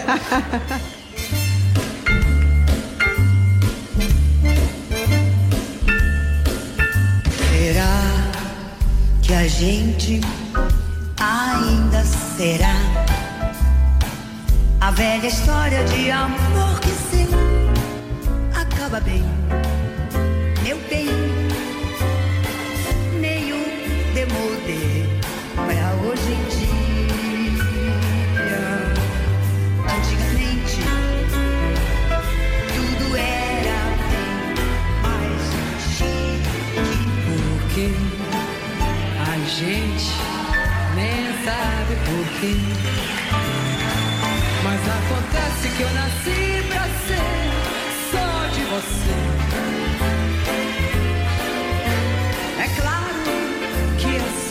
sou. E até esquece um pouco, apesar de que até no filme da Abby aparece a Rita Lee, né? No, no filme da, da André Beltrão. É bem legal essa cena. A cena é boa. To- todas as cenas que tem Rita Lee nos filmes nacionais, alguém interpretando a Rita Lee eu gosto, né? Tem no Elise, no Tim Maia e no Abby. E a- assim, ela conheceu a Abby criança. Ela fala que um dia ela, ela tirou um zero na escola e aí ela tá voltando e ela vê uma multidão em frente à casa dela e quando vê é a Abby parando num, num- num carro de som e cantando Que Beijinho Doce.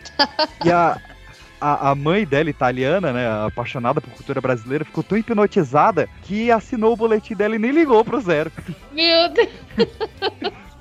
E aí a, a Abby chama os mutantes pra, pra tocar lá, né, os mutantes grande sucesso. E na época a Rita Lee ela tinha casado com um dos mutantes, eu nem lembro com quem foi, acho que foi com o Arnaldo. É. Foi com o Arnaldo, né? Que era só pra mãe dela aceitar que ela morasse na casa dos dois, né? Que o Arnaldo e o Sérgio Uhum. são irmãos. E aí ela, ela chega lá na, na Abby e ela fala, cara, ela, ela sempre botou isso na cabeça.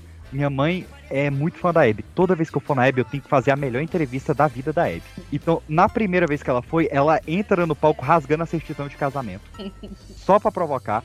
E na segunda vez que ela vai, agora como carreira solo, ela inventa o selinho da Abby. Ela é a primeira pessoa a dar um selinho na Abby. E virou, tipo, a marca dela, né? O pessoal fez isso até no velório da Abby. E assim, era uma amizade tão grande que uma vez a Abby encontrou a Rita eh, jogada na, na rua, toda sob efeito de drogas. Cara, a Abby sozinha pegou a Rita, levou pra casa, deu banho, deu papinha na boca. Assim, é- é- era esse nível de amizade as duas, saca? Quando a, a Abby se foi, né, a Rita ali disse, ela era a verdadeira rainha e eu apenas a boba da corte. É uma frase bem pesada, assim. E outro rolê que eu, que eu quero lembrar dela aqui é que uma vez ela foi num show do Alice Cooper no Brasil e tinha um momento no show que o Alice Cooper passava uma cobra pelos ombros dele e depois ele jogava a cobra no chão e pisava na cobra. E a Rita, mega defensora dos animais, né? Ficou indignada com aquilo. E aí ela foi no backstage, seduziu o hold do, do Alice Cooper e sequestrou a cobra pra ela. E aí a, a- a- parece que a cobra tinha um. A cobra acho que tinha um filhote também e tal. Cara, ela criou por anos essas cobras. Depois soltou as bichas no mato, que ela, ela morava do lado. Na época era floresta do Ibirapuera, né? Não era parque ainda. E soltou. E aí, tipo, ela foi fazer turnê e tal. Quando ela volta da turnê, as duas cobras estão em cima do carro dela esperando ela. Oh, meu Deus. E aí ela cuidou da- das cobras até o, o fim da vida das bichinhas. Ela, era, ela é super defensora dos animais. Ela tem ótimas frases com isso, que mais tarde vamos lembrar. Ela era vegana, ela sabe? Não, vegetariana. Vegetariana? É, ela inclusive criticava os veganos. Ah, eu já ia falar, a primeira, a primeira vegana não chata que eu conheço. É. Ela falava, eu sou vegetariana, mas não chata ao ponto de ser uma vegana. Porra. E teve essa parte que você falou, né? Ela, ela foi conversar com o Ney porque os fãs dos dois se batiam. Os fãs do, do, dos Tutti Frutti batiam nos fãs dos Secos e Molhados. E aí ela foi conversar com o Ney justamente o fato de que o Kiss copiou os Secos e Molhados, né? Que eles inventaram cantar com, com uma pintura no rosto. E aí eles conversando sobre isso, ela pede pra conhecer o guitarrista do Ney. E era quem? Quem poderia ser? Roberto. Roberto, me diga, como você me aguenta há 44 anos? Sou uma mulher esquisita, ex-presidiária, ex-AA, ex-NA, não sei cozinhar, sou 5 anos mais velha, sem peito, sem bunda e fumante.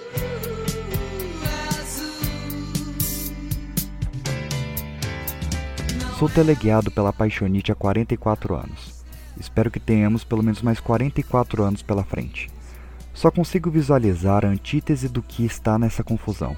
Quando você se declara esquisita, vejo original e genial. Ex-presidiária por injustiça, vítima da repressão. Não precisa cozinhar, eu cozinho pra você. Os peitos amamentaram nossos três filhos. Cinco anos mais velha? Não, mais antiga. E você sabe o quanto eu adoro antiguidades. Tenho Vênus em Capricórnio, que sempre vai me ajudar a relevar essa sua lua em virgem que vejo se manifestando aí na confissão. E quanto aos AAs e NAs, well, Shit Happens to Everyone.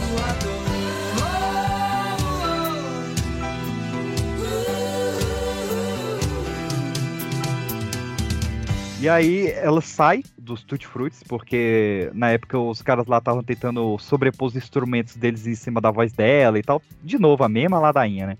E ela e o pessoal não aceitava que ela tivesse engravidado, né? Que ela, tipo, no- acho que no segundo encontro com o Roberto Carvalho ela já engravidou. E aí, Bem, que garrafada. E aí, não, cara, vale muito a pena. Assim, parece que eu tô contando toda a biografia dela aqui, mas eu tô omitindo várias partes que eu quero muito todo mundo ler essa biografia dela. Inclusive, ela contando o primeiro encontro com o Roberto é genial. Mas o- o- a empresária dela ficava, tipo, obrigando ela ou a abortar ou a falar que o pai era um integrante da banda. Porque ela falar que era o cara do Ney Mato Grosso era um absurdo. E aí ela falou, então, tchau. Então eu tô fora da banda e eu nunca mais quero ver você. Certa. E, e, a a Rita é sempre foi uma querida, né? Muito querida por todos ali. Os novos, os novos baianos, quando lançaram o novo disco, eles lançam a música onde eles falam, né? É, Rita ali, com todo prazer, quando a governanta der o bote. Pode, pode crer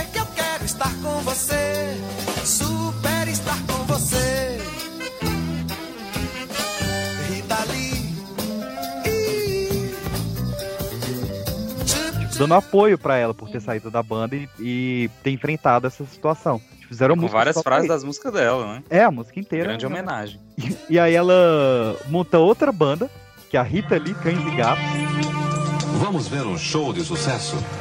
Ainda estamos no camarim do Teatro Teresa Raquel, no Rio. Rita Lee e o conjunto Cães e Gatos se preparam para mais uma noite de Babilônia. O primeiro show que Rita faz pensando também nas crianças, porque ela acha que não é necessário cantar Ciranda Cirandinha para as crianças se ligarem no que ela está fazendo. E um dos melhores momentos do show é quando Rita Lee canta Agora é Moda, falando das pessoas que vão na onda. Qualquer onda.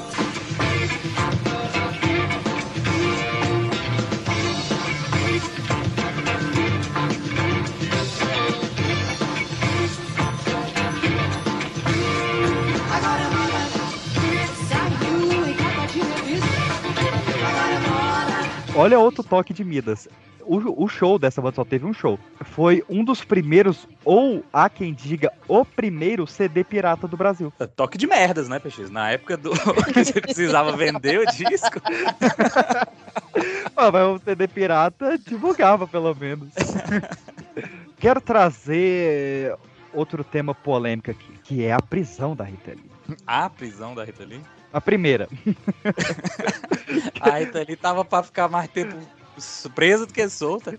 Eu até peguei aqui, né? fora as duas prisões no Brasil que a gente vai falar, mas ela, ela foi presa nos Estados Unidos quando ela tentou voltar pra São Paulo com maconha. Depois ela foi presa na França porque ela bebaça bateu num guarda de trânsito achando que era um amigo dela. Na Angola ela tentou entrar no país sem comprovante de vacinação e foi presa de novo. No Japão ela foi presa por nadar nua na piscina de um hotel. E na Nova Guiné, na Oceania, ela abraçou tão forte a produtora dela que a polícia achou que eram homossexuais e prendeu as duas. Meu Deus. A Rita é o, é, o- é o sonho de qualquer advogado, né? Foi? Presa Chega- seis continentes. Exatamente, tipo, imagina o preço da diligência pra tirar uma pessoa dessa da cadeia. Ó, então, tô presa aqui na, na puta que pariu, vem me buscar. É. Ah, então. Dos Ela- cinco continentes, ela foi presa em seis. Seis. Ela, ela só não foi presa na Antártida e na América Central, do resto ela foi. Pois é, pô. Ó, pegar aqui, ó. Brasil, América do Sul, um.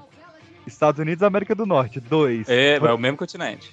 França, França, Europa, três. Angola, África, quatro. A América do Norte e a América do Sul é o mesmo continente. Tá bom, então América um só. Isso. América um.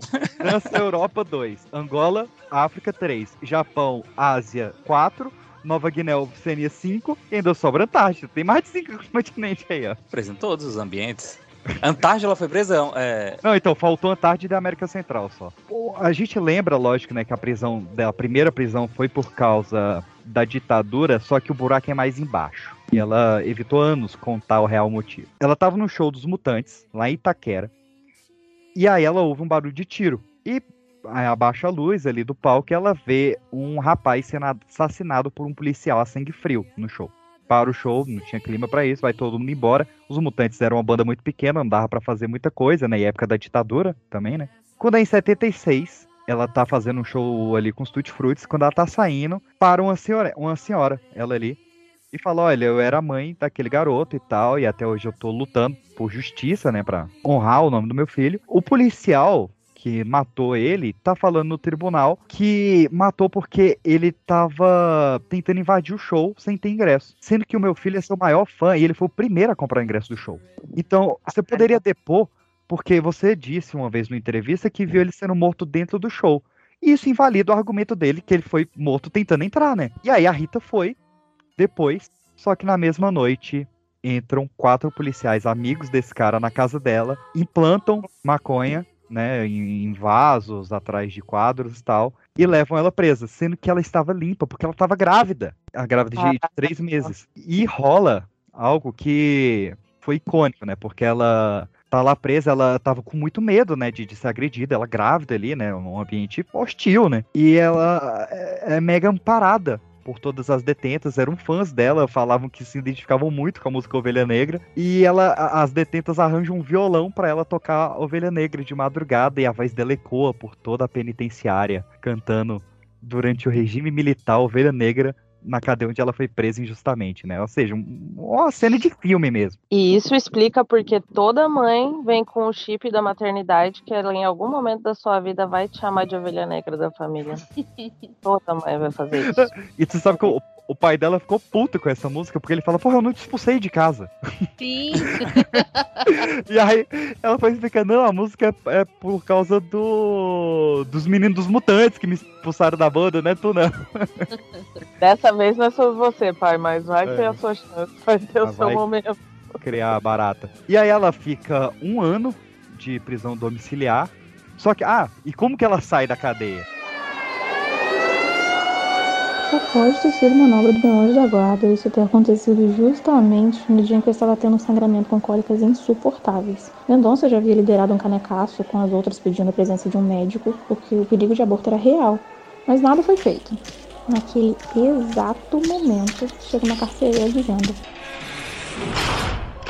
Itali, chegou uma famosa aqui na portaria e tá lá junto com o filhinho rodando a baiana querendo te ver de qualquer jeito. O delegado quer que eu te leve logo de uma vez pra sossegar a mulher antes que ela chame a imprensa como tá ameaçando. E aí, ameaçando chamar a imprensa, queria me ver porque ela sabia que eu estava grávida, que tudo aquilo era uma, uma besteira, era um- uma coisa plantada. E eu logo pensei: quem seria essa santa porreta que me aparece exatamente na hora que eu mais preciso, Nossa Senhora das Roqueiras? Chego na sala do delegado, corcunda de dor, e quem vem me dar o abraço dos mais fofos que eu já recebi na minha vida?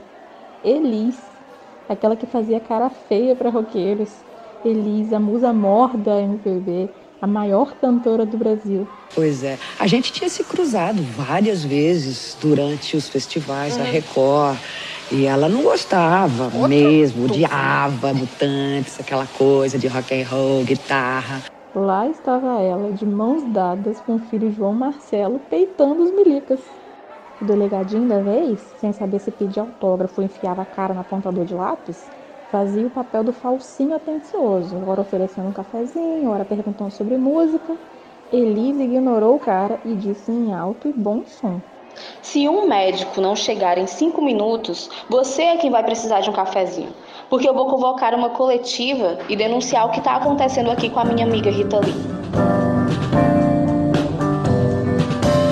Cada um vive como pode.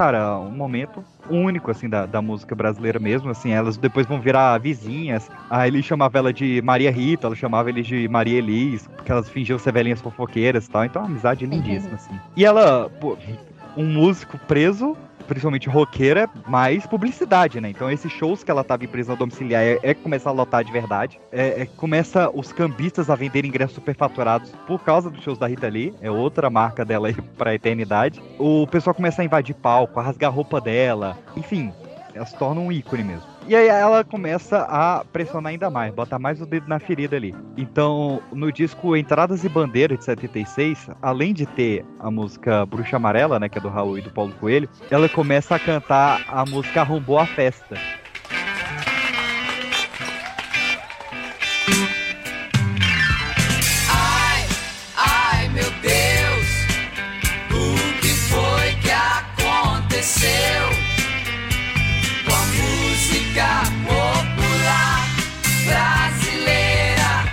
Onde ela começa a zoar todo mundo da MPB. Ela fala mal de todo mundo, menos da Elis Regina. e assim, cara, foi uma música que vendeu 250 mil cópias. Tá? Mas esse sério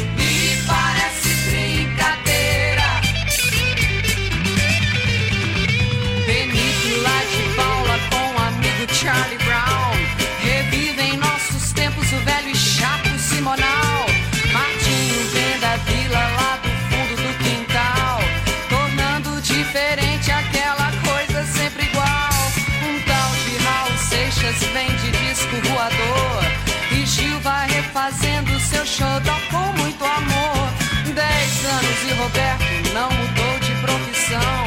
Na festa de arromba ainda está com seu carrão. Parei pra pesquisar.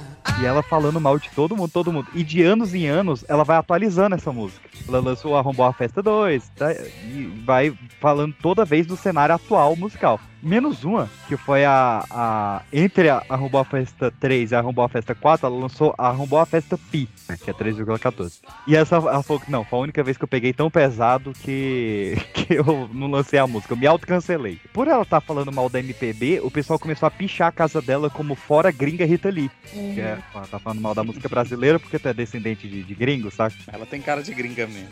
Tem. E aí nessa época ela ainda lança o Refestança, que é o disco ao vivo dela com o Gil, que tem uma das minhas músicas preferidas, que é a De Leve, que é um cover de Get Back dos Beatles, só que é uma versão gay, né? Que é De Leve, que é na contramão.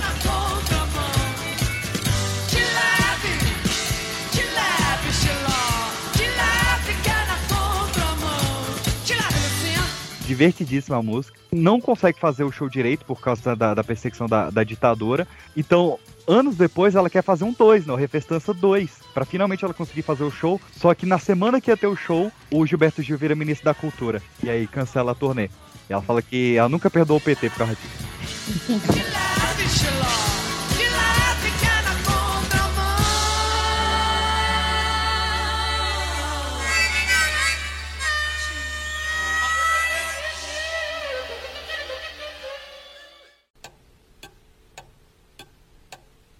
E esse maldito relógio me observando? Cadencio os segundos num volume tão alto que não consigo sair do tempo.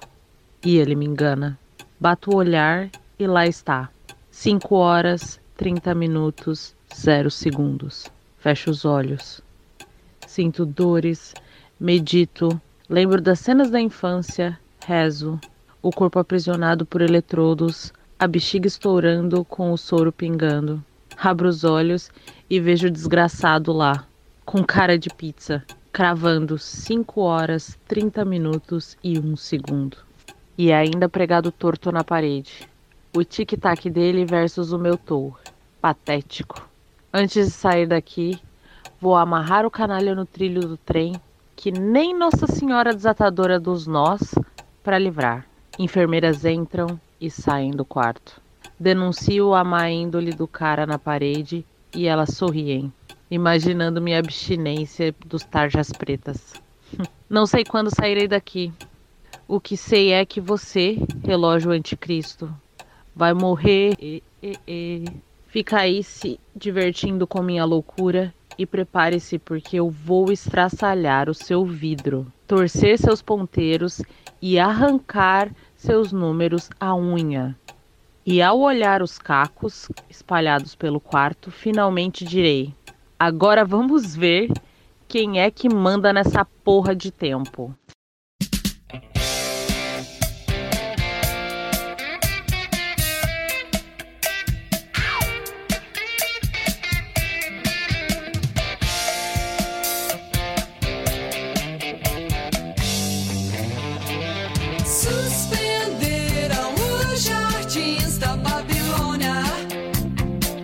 Ela grava o Babilônia, quando ela passa ali pra, pra Som Livre.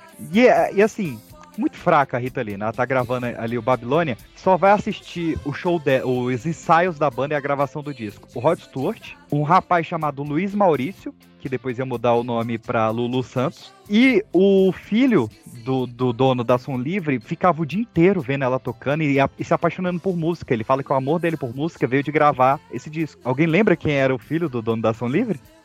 Porra. A Genor Miranda de Oliveira, que depois mudou o nome pra Cazuza. Caralho. Então, assim, ela tá influenciando uma galeria bem fraca ali na época. O Babilônia, ele tem o, o- a transição dela, né, da Rita Lee roqueira pra Rita Lee mais dançante. Tem o Miss Brasil 2000, que era a música que toda vez que ela tocava, ela chamava a menina mais bonita da cidade pra entrar no, no show com hobby, assim, né, meu transparente. E um momento do solo, essa pessoa abria o hobby totalmente nua, por dois segundos pro público e fechava. E assim, ela, ela achou pouco fazer isso. Ela achou que tava pouco.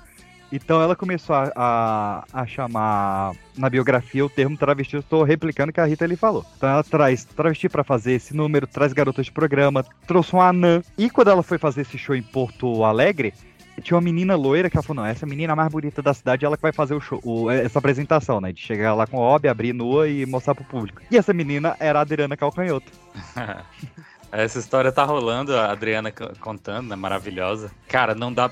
Quem conhece a Adriana, quem é, quem é fã, Aham. não dá pra imaginar, sabe? A Adriana Não parece tímida, bem séria. e- Mas parece que foi uma pegadinha, né? Ela já era uma cantorinha, uma cantorinha boa, né? Hum. Uma, uma, uma artista ali, meio local. E aí a Rita Lee. Não sei se ela vai ver o ensaio. Acho que alguém liga pra ela, ô, tá tendo um ensaio da Rita Lee, você quer ir? A Rita Lee fala, fala isso, né? Que vai ter alguém que vai, ó, vai chegar uma. Elas estão assim de lado. Vai chegar é, uma parte do show aqui nessa marca, não sei o que, alguém vai vir com uma capa, abrir nua, completamente nua, porque por conta da banda as mulheres ficam gritando e não tem ninguém pros homens gritar. Eu quero fazer esse número e tal, vai abrir a capa, fecha vai embora. Aí ela olha bem na cara da Adriana Calcanhoto. Você conhece alguém que possa fazer? Calcanhoto, você se incomoda que seja eu? e aí sai no jornal. Sim. Ah, E, e tem uma passagem engraçada, da- a Adriana contando isso. E a mãe dela, gauchona, né? Uhum. Ela faz isso e acaba saindo no jornal, porque ela é artista local e a Rita é gigantesca, né? E aí ela sai no jornal e a, e a reação da mãe dela, em vez de, sei lá, ah, mas fez isso pra me provocar? Ela- essa música só trouxe polêmica. A Rita nunca deixou de cantar ela. Teve um show que ela, ela foi cantar essa música aí aquela coisa, né? Vem uma mulher lá, abre um negócio pelado. E a próxima música era. Eu adoro a música, eu falei ela na abertura e nunca lembro o nome.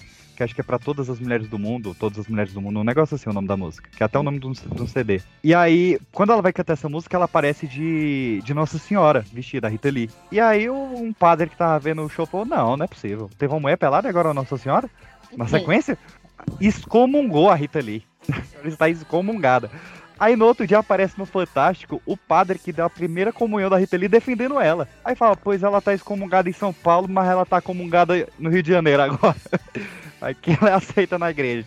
E retoma ela pra igreja. E cara, Se um padre tivesse esse poder. né? é, nenhum dos dois tinha poder nenhum. E aí ela, quando ela tá lançando esse Babilônia, cara, olha, olha, que, olha que pessoa. Ela começa a ver que tá tendo muita criança gostando da música dela. Então ela começa a fazer versões meio que censuradas é, das próprias músicas pra fazer show matinê. Show que, que ser uns 3 horas e terminasse uns 5.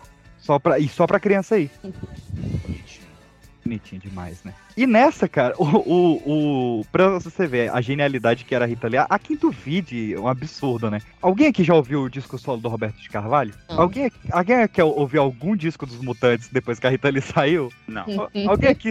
Cara, o Tutti Frutti teve três formações depois da Rita Lee. Alguém ouviu Caralho! falar dos Tutti Frutti depois? E olha que foi recente até. Teve os Tutti Frutti de 97 e de 2008. Só no sorvete. Cara, só dá certo quando tem a Rita Lee. E aí, chega em 79, ela lança o primeiro disco chamado Rita Lee, de 79, que é o primeiro 100% dela com o Roberto de Carvalho. E aí, bicho, é difícil até falar, né?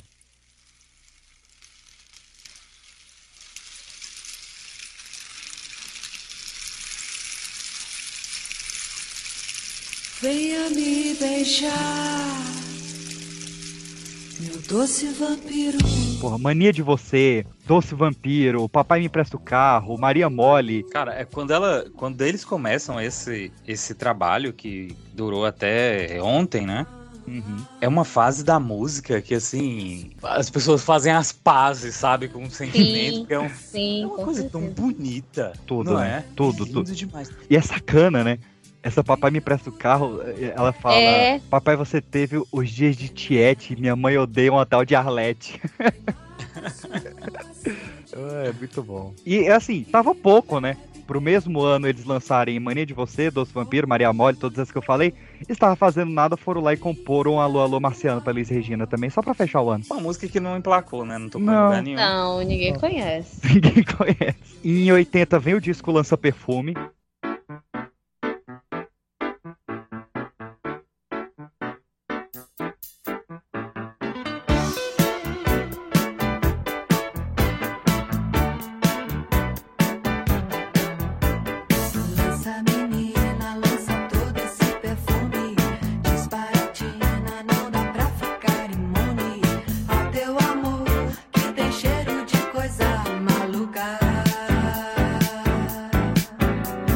Além da música tema, né, Lança Perfume, que é um dos maiores clássicos, inclusive virou a música preferida do Príncipe Charles, atual Rei Charles.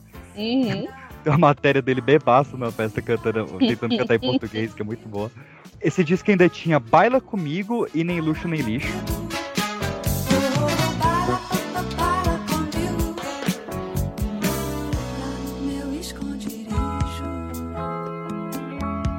Se Deus quiser. Cara, Baila Comigo é uma das, músicas, das minhas músicas prediletas da vida. É foda, né? Mas tem outra também que é dela, Hum. que eu tenho ouvido muito, que é Caso Sério.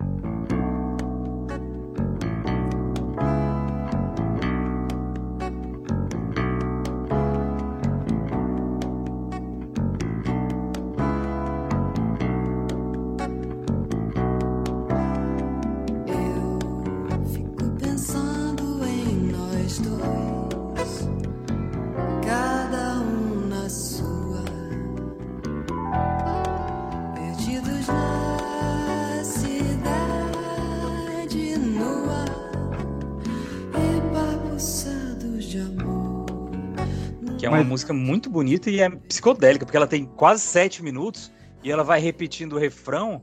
E assim, você escuta uns dois minutos, ah, a música é legal. Aí escuta uns. No terceiro minuto você vai ficando um pouco desconfortável, porque vai Aham. repetindo. No quarto pro quinto minuto você tá dentro da música, sabe? Ela, ela é uma música meio romântica, mas ela consegue emplacar uma psicodelia. É incrível. Ao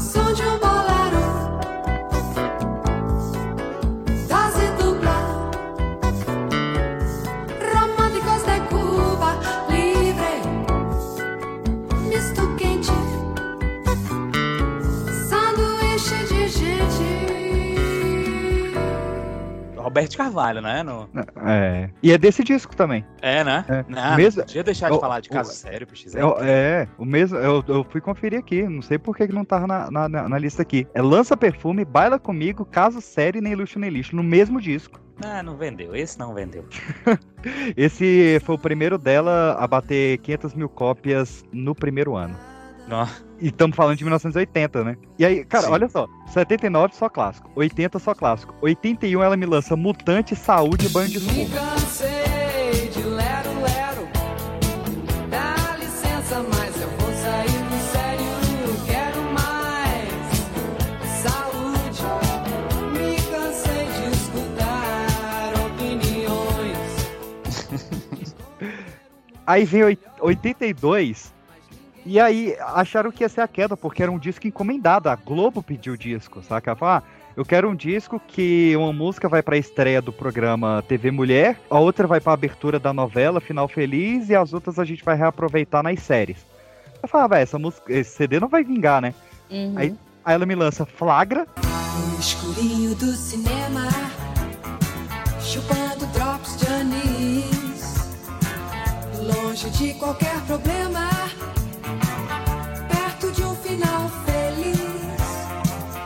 a retomada da Jovem Guarda no meio dos anos 80, Vote em Mim, que é outra genial, Brasil conhece que ela grava com João Gilberto e ainda fecha o disco com Cor de Rosa Choque. Sexo frágil,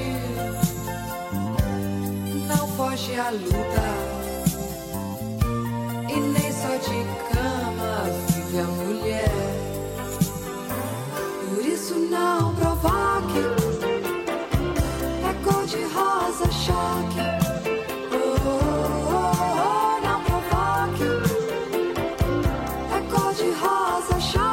É porque assim, ela já tava. Todo CD tinha música e novela. A Globo falou: não, lá grava logo umas seis aí, ou sete, que eu já. É, no, no- no caso, as novelas lançam CD, né? Lançaram o CD pra novelas. É. E ela lança, cara, uma gíria que, que tem até hoje, que na música Barata Tonta tinha uma parte que ela falava que se foda, né? E o resto que se foda. E aí bateu na censura, né? Ainda tava na ditadura. E ela que inventa o trocar que se foda pra que se exploda. Esse termo é, é de autoria dela, que se exploda. Hum, toda música que é, que é versão de rádio troca mesmo, É, né? O- graças a Rita Lee.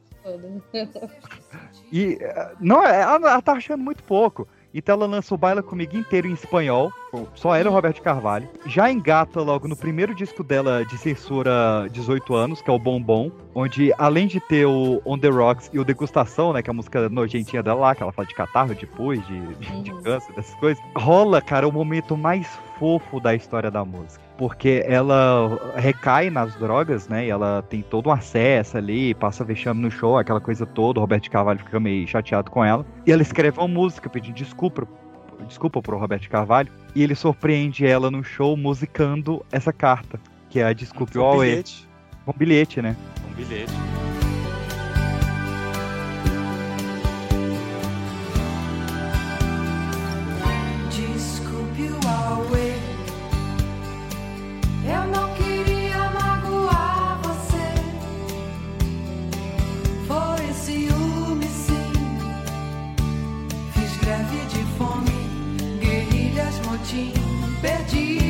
Cabeça. Esqueça. Falando da ditadura, você falou em ditadura? Sim. Que no caso sério, ela. Os caras são muito burros, né? Além de tudo, além de brega, são burros. Porque no caso sério, tem uma hora que ela fala: Românticos de Cuba, livre! Dando alusão à bebida. deles. Sim. Mas não, não é, né? No meio da ditadura nunca é uma bebida. E eu fico pensando, como que, que, que funciona a cabeça dos gêmeos, né? Dos gênios. Eu falei no, no- no programa que nós fizemos uma homenagem lá pra Rita Lee, eu falei do. Da música do Caetano, né? Falei de Sampa, que ele coloca, coloca ela na letra por duas vezes. E assim, o, o Caetano, quando ele mudou do, do Rio pra São Paulo, um jornal pediu que ele, que ele fizesse, né? Uma, escrevesse uma coluna lá sobre as impressões de morar ali, né? Tinha chegado em, em São Paulo e ele escreveu Sampa. Uhum. Foi isso, foi um pedido de, um- de uma simples coluna e ele escreveu Sampa. e aí com a Rita Lee foi parecido, porque ela, por conta de uma briga boba, né, que eles tiveram, ela deixou um bilhete pra ele e aí ele musicou e, e deu essa Desculpe o Aue, que é assim, maravilhosa essa música, Sim. sabe? É um bilhetinho. Eu não queria magoar você. É. Fiz Muito greve bom. de fome. Muito boa. Muito boa. Cara, nessa época ainda, quando ela tá lançando o Rita e Roberto de 85, auge do amor, né? O nome do disco é Rita e Roberto. Sex tape em áudio.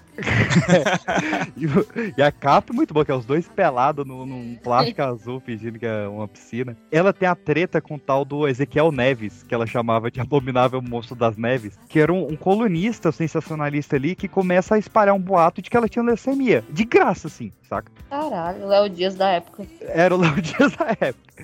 E assim, falava mega mal dela, criticava todos os discos e ainda metia essa. E aí, ela tem o azar que quando ela vai no Rock in Rio, ela não tava sabendo desse boato. E ela tava mega magra, porque ela tava saindo de uma clínica de reabilitação.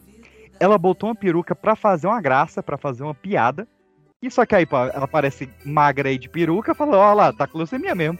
Ah, caralho. E aí ela, ela lança uma música, cara, que tá tocando aí no fundo, chamada Não Titia, que a música inteira é só Não Titia, eu não tenho leucemia. Não titia.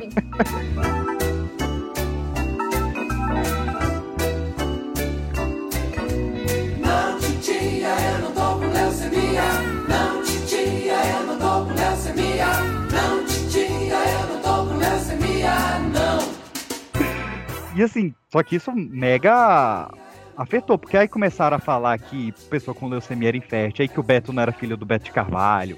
Meu Deus. E esse cara, ele, por algum motivo, ele tinha virado meio que produtor dos últimos discos do Cazuza. E ele começou a falar mal da Rita Lee pro Cazuza adoidado. E a Cazuza, a Rita era muito fã do Cazuza. Ela era doida pra eles gravarem juntos. Só que o Cazuza meio que acreditou nos boatos desse cara, saca? E aí. Um dia a Rita Lee fala, ó, o Cazuza não quer me ver, mas ele tá lá nas últimas já com, com HIV bem avançado, eu vou lá visitar ele no hospital de qualquer jeito. Quando ela entra na sala, tá o cara lá, o Ezequiel Caraca. Neves. Ela fala, ó, volta outra hora. O Cazuza, não, não, você fica aqui.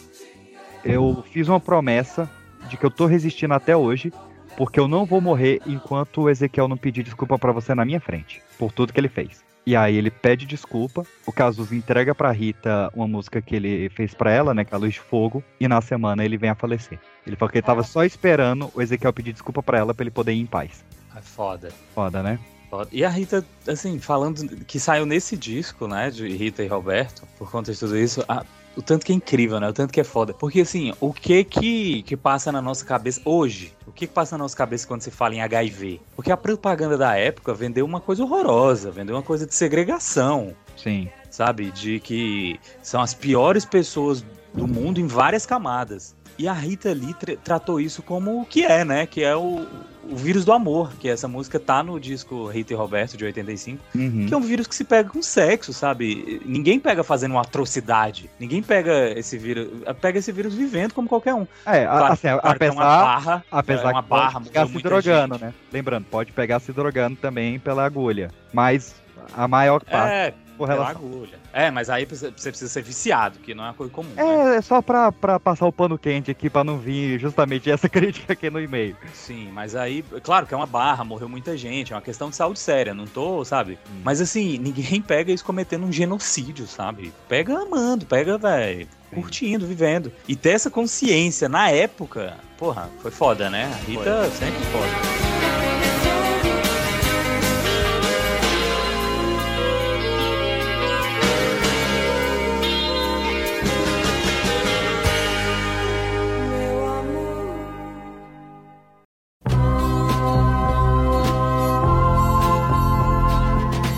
Na véspera da minha primeira comunhão, minha mãe conversa com uma vizinha invejosa, cuja filha era obesa, sobre que cabelo muito comprido enfraquece e causa magreza. Assim, a minha mãe veio e passou a tesoura nas minhas, nas minhas cabeleiras. Meu único motivo de orgulho. O corte cuia me rendeu o cruel apelido de menino baiano. Daí, né? Que virei tomboy de verdade. E fui buscar minha turma com os moleques da rua. Dia seguinte, Rito, como sempre. O menino baiano entrou na igreja de branco por fora e vestiu tranca-rua por dentro. Entrei na fila, recebi e guardei o corpo de Cristo na língua, como eu tinha aprendido. Me ajoelhei mordi a hóstia, esperando o sangue de Jesus escorrer pela minha boca, me transformando na frente de todos. Hum, na vingança da filha de Beuzebu.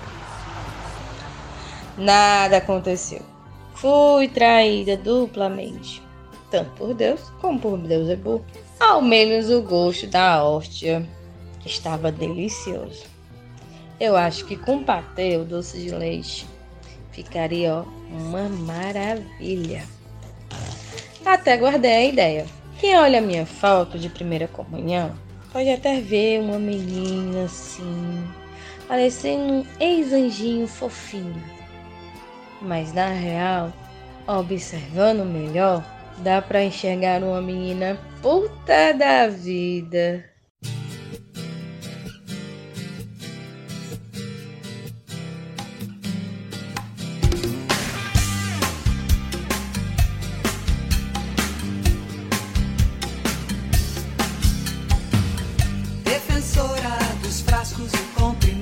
Mas nessa época ela começa, assim, ao lado maternal dela gritando, né? Já com três filhos. Ela começa a lançar os livros infantis dela, do Dr. Alex, que era o ratinho. E ela tinha esse ratinho mesmo, chamado Dr. Alex, que sai quatro volumes. Eu tenho três livrinhos do Ratinho Alex, Ratinho, que a gente é. faz assim.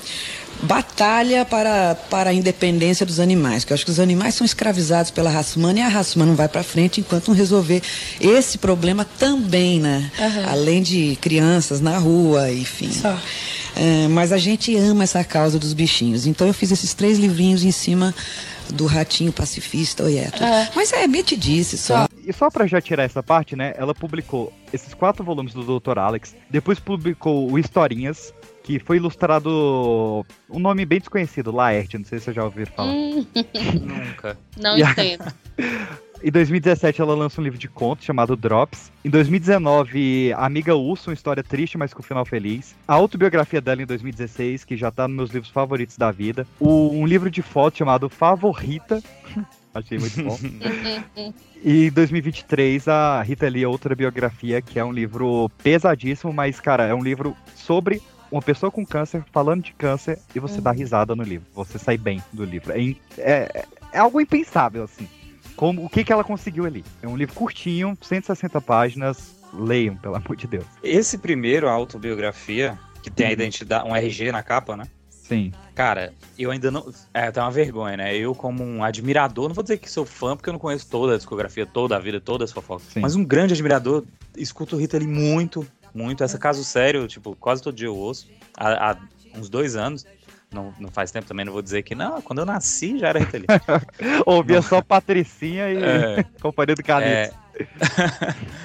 mas eu não li esse livro, mas quem leu, claro que isso por conta do meu, eu gosto tanto por conta também do meu ciclo, né? Então muitos amigos e amigas já leram e quem leu fala, cara, você leu esse livro? Não, tem que ler. Tem que ler. É assim, tem e todos compram. Eu quero comprar. O PX me ofereceu, mas eu falei não, eu quero comprar o meu. Eu, eu li e-book. Porque eu, todo mundo tem na biblioteca em casa, sabe? A pessoa tem três livros, um é esse. É incrível, realmente é um livro pra ser lido. É, pois é, eu li e-book, mas está no carrinho, eu quero ter físico os dois aqui. E vale muito a pena ler os dois, porque eles são editados igual, é, o, mesma, mesma, o mesmo tom, assim, de linguagem, assim, parece que é um livro só, que foi dividido em dois com três anos de diferença. Então, pô, você termina um, tem que ler o outro, até porque o primeiro ele termina com um gancho grande pro outro ali. Seguindo, meus queridos, ela teve dois discos já bem fraquinhos, que foi o Flerte Fatal e o Zona Zen, de 87 e 88, com uma repercussão bem menor, mas eu quero pontuar aqui, cara, a gente vai soltar daqui a duas semanas, se não me engano, um episódio sobre cinema nacional, que tá incrível, está gigante, inclusive, também. E a gente não falou desse detalhe, até porque eu não sabia, eu fiquei sabendo na pesquisa dessa pauta. Em 89, ela participou de um filme do Kaká Diegues, chamado Dias Melhores Virão. E olha que maluquice. Primeiro, o filme pouco estrelado, né? José Wilker, Paulo José, Zezé Mota, Marília Pera e Rita Lee. E o filme ele foi indicado ao Urso Só de a Ouro. tropa. Só.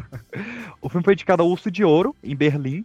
E aí, quando ela tava lá, curtindo a cidade, ela vê no jornal que o tal do muro tá caindo. E ela foi lá, ajudou a derrubar o muro de Berlim e ainda levou um pouco de concreto pra casa de lembrança. Cara, a mulher viveu demais. Puta Viu, viu? Ela, antes de da música, o sonho dela realmente era cinema, né? Era TV. Sim. Pois é. Ela, ela participou, fez participação em novela. Fora as Tem moscas, né? novela, né? Em série. Tem uma, tem uma, uma cena rolando aí, que eu até tenho ela fácil aqui, se alguém quiser, posso mandar. Que é numa participação da novela muito brega. Aquelas novelas dos anos 80, muito bregas, né? Que Aham. aí ela, ela entra, e não sei se é por conta de que é uma algazarra mesmo, ou se é por conta de gravadora, que tem essas coisas, né? Não chamou ela pelo nome. Aí chamou ela de Lita Ri. Eu não acredito que quem tá aqui é Lita Ri. Sim, Mas é tá do. aqui, Lita Ri? Inclusive, o arroba do Twitter dela é Lita Ri, né? É na Vamp essa participação. Tem no meu, no meu perfil. Muito bom. Maravilhoso. Tem no perfil? Tem no Instagram. Muito bom. A gente vai repostar lá no arroba pipoca de pedra no dia da publicação do episódio. Dá uma olhada lá. Ah, fala logo, Natasha, que tipo de problema você pode ter? Eu sou uma vampira. Uh!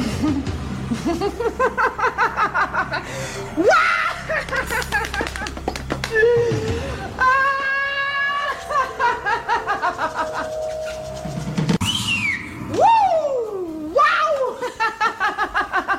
Mas que você tá graça? Não acho graça. Você tá rindo da minha desgraça? Tem graça. Tem graça ser vampira? Ah, não sei que você tá rindo, não. Você não acredita em mim? Ah, você acredita? Lógico que acredito, Fábio. Lógico. Eu não tô entendendo mais nada. Não, não tô entendendo mais nada. Você, você não tem pena de mim? Nem um pouquinho, nada. Não, por que não? Ah, qual é, Natasha? Vai dizer que ainda não me sacou? Não, ó, ela fez o programa de TV, o TV Lisão, que eu acho um nome muito engraçado. Fez o Saia Justa com a Marisa Hort e a Fernanda Young. Fez Cara, uma. dizem que, Ah. só, um- só uma parte aí, Sim. que esse Saia Justa é o mais importante da história. Tem a- até hoje, né? É sempre reformulado. É uma coisa Sim, que acho que tá até com a Pete agora. Pelo Nem sei foi- se a Pete tá, porque a Pete já tá há muito tempo. Porque é sempre reformulada. É, Entrou né? aquela. Não, mas acho que tá porque a Pete que fez a coluna de homenagem pra Rita Lee, com o Palestino. Ah, é? No, no Saia Justa. E aí, é, co- com esse lançamento com, a, com, a- com essas pessoas do primeiro aí, com a Rita Lee, dizem que é o mais importante. Não conheço. Tem vi no YouTube, desses, tá? Nem sabia se tinha. Tem no YouTube. Tem no YouTube o- vários episódios do. Sincero. Inclusive, indico ver o Saia Justa com a Hebe Camargo. Eu achei um dos melhores, assim. E, até, e Hebe Camargo super. Adoro. Hebe Camargo, adoro. É, é super alto astral, né? Os programas dela, né? Teve o Madame Lee, de 2005, que era ela e o Roberto, que entrevistaram o Jorge Fernando, Fernanda Torres, Marília Gabriela. Ela fez Trapalhões. Ela fez Cacete Planeta, participou das novelas Top Model, Vamp, Celebridade, Tititi, fez o documentário Laertes na Netflix. Ela chegou no número 1 em LP, em cassete, em CD e iTunes, a única do mundo que conseguiu isso. Ela tem top de, de audiência em músicas do gênero rock, rockabilly, bossa nova, sertanejo, MPB. Assim, cara, precisa de mais alguma coisa, saca? 55 milhões de, de, de- de discos vendidos na carreira. Ela só fica atrás de venda de disco geral, só do Roberto Carlos, Nelson Gonçalves e Tonico Tinoco. Mas o quarto lugar já é dela, até agora. Mas é, agora que vai aumentar. Pois é. né? Gênia aí merece.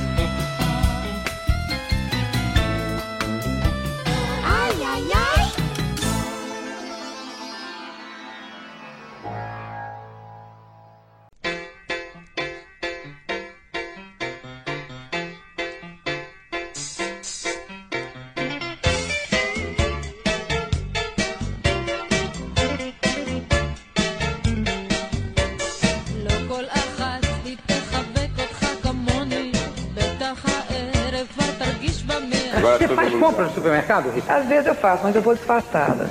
Como é que é você disfarçada? Pra mim você tá sempre disfarçada. É? Tá sempre. Cada dia... Não, porque cada dia você tá com um visual diferente.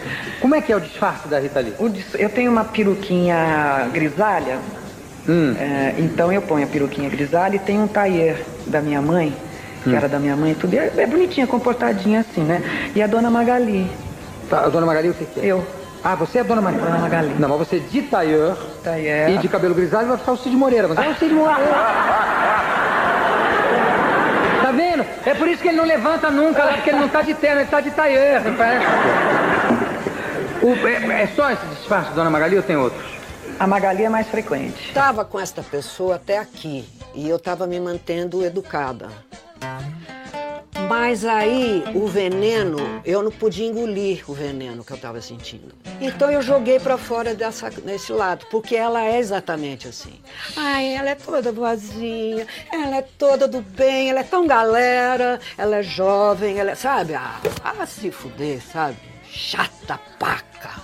Tem um texto falado que eu queria, para vomitar mais ainda, falar assim, olhando para a câmera. Você, com esse seu carisma de maçaneta de porta e sorriso arreganhado para o mundo, me irrita mais do que serial killer de velhinha abandonada. Pelo menos ele sabe que é babaca, mas você nem desconfia que é uma grandíssima, super, hiper, mega mala. Putz, tu é chata vaca. Eu queria saber da Rita se os dias de loucura acabaram só diminuíram de intensidade. Loucura de quem? Minha? Minha própria, minha, myself, pessoal? Faz dois anos, bicho, que eu tô careta, assim, mas caretésima. E é uma loucura.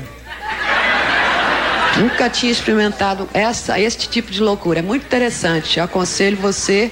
Você vai economizar muito dinheiro, muito tempo muita saúde. Não precisa ficar perdendo tanto tempo, porque eu demorei muito tempo para aprender. Isso é um problema particular meu. Então, se você estiver nessa, não perca muito tempo, não. Quer dizer, eu sei que conselho não, não, não dá muito certo, mas realmente é uma furada, cara. Entrar é fácil, né?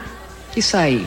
Ó, se, se a polícia bater, se a polícia bater, eu vou dedar pro Brasil inteiro, denuncio e processo. Isso é força brutal. Vocês não têm direito de usar a força na meninada que não tá fazendo nada. Cadê o responsável? Eu quero falar. Eu tenho direito. Esse show é meu, não é de vocês. Esse show é minha despedida do palco. E vocês continuam tendo que guardar as pessoas, não tendo que agredir seus cachorros. Coitado dos cachorros. Cafajeste, vocês estão fazendo de propósito. Eu sou do tempo da ditadura. Você pensa que eu tenho medo? Vem aqui. Eu sou mulher. Mulher, querido. Eu sou mulher, tive três filhos, tenho uma neta, 67 anos. O que, que vocês vão fazer? É isso que vocês querem. Chamar atenção. Não, não vou esperar. Esse show é meu. As pessoas estão esperando eu cantar. Não é a gracinha de vocês. Existe fã mais chato que os fãs de Elis Regina? E Elis Regina é ótima. Eu mesma fiquei traumatizada, nunca mais. Fiquei anos sem escutar Elis Regina porque eu não aguentava aquele negócio. Agora sou uma estrela. Os Aquela luvos, camiseta? né? É, ah, coisa é. chata. John Lennon, por aí vai. Agora eu tô falando desses, mas assim, ocorre. É, morreu, virou, uma, fica uma Coisa coisa chata. E assim, sabe? Eu não sei, porque eu não, não- Mas provavelmente eu tenho fãs chatos por aí. Você acha que quando eu morrer eu vou ganhar um nome de rua? Ah, tomara que não, né? Não, uma Você pracinha. quer? Ah, eu quero. Ah, quer? Uma pracinha. Ah, então, eu, pô, Você sei lá, né? essa? Se eu estiver lá na parada ainda, Tá. eu, eu trabalho por isso. Com certeza.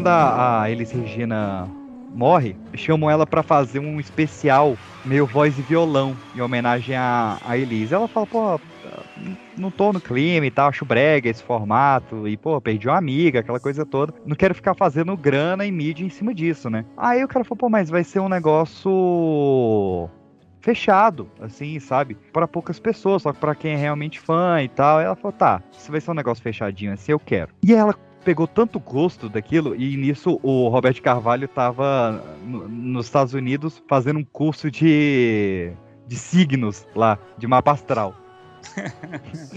E ela falou, pô, eu vou, vou, enquanto o Roberto Carvalho não volta, eu vou fazer uma turnê voz e violão. E ela chama essa turnê de Bossa and Roll. Tá? Até o primeiro DVD dela foi esse Bossa and Roll. E, cara, esse Bossa and Roll dela é o que inventa o voz e violão de barzinho. De... Porque assim, tinha, mas eram músicas de voz e violão. Ela inventa a parada de você pegar músicas que originalmente são cantadas com bateria, com guitarra, aquela coisa toda, e trazer pra voz e violão. Tem até uma entrevista com o Jô que o Jô zoa isso, saca? Dos bares estarem inventando o formato que ela criou. É, mas já tinham outras músicas.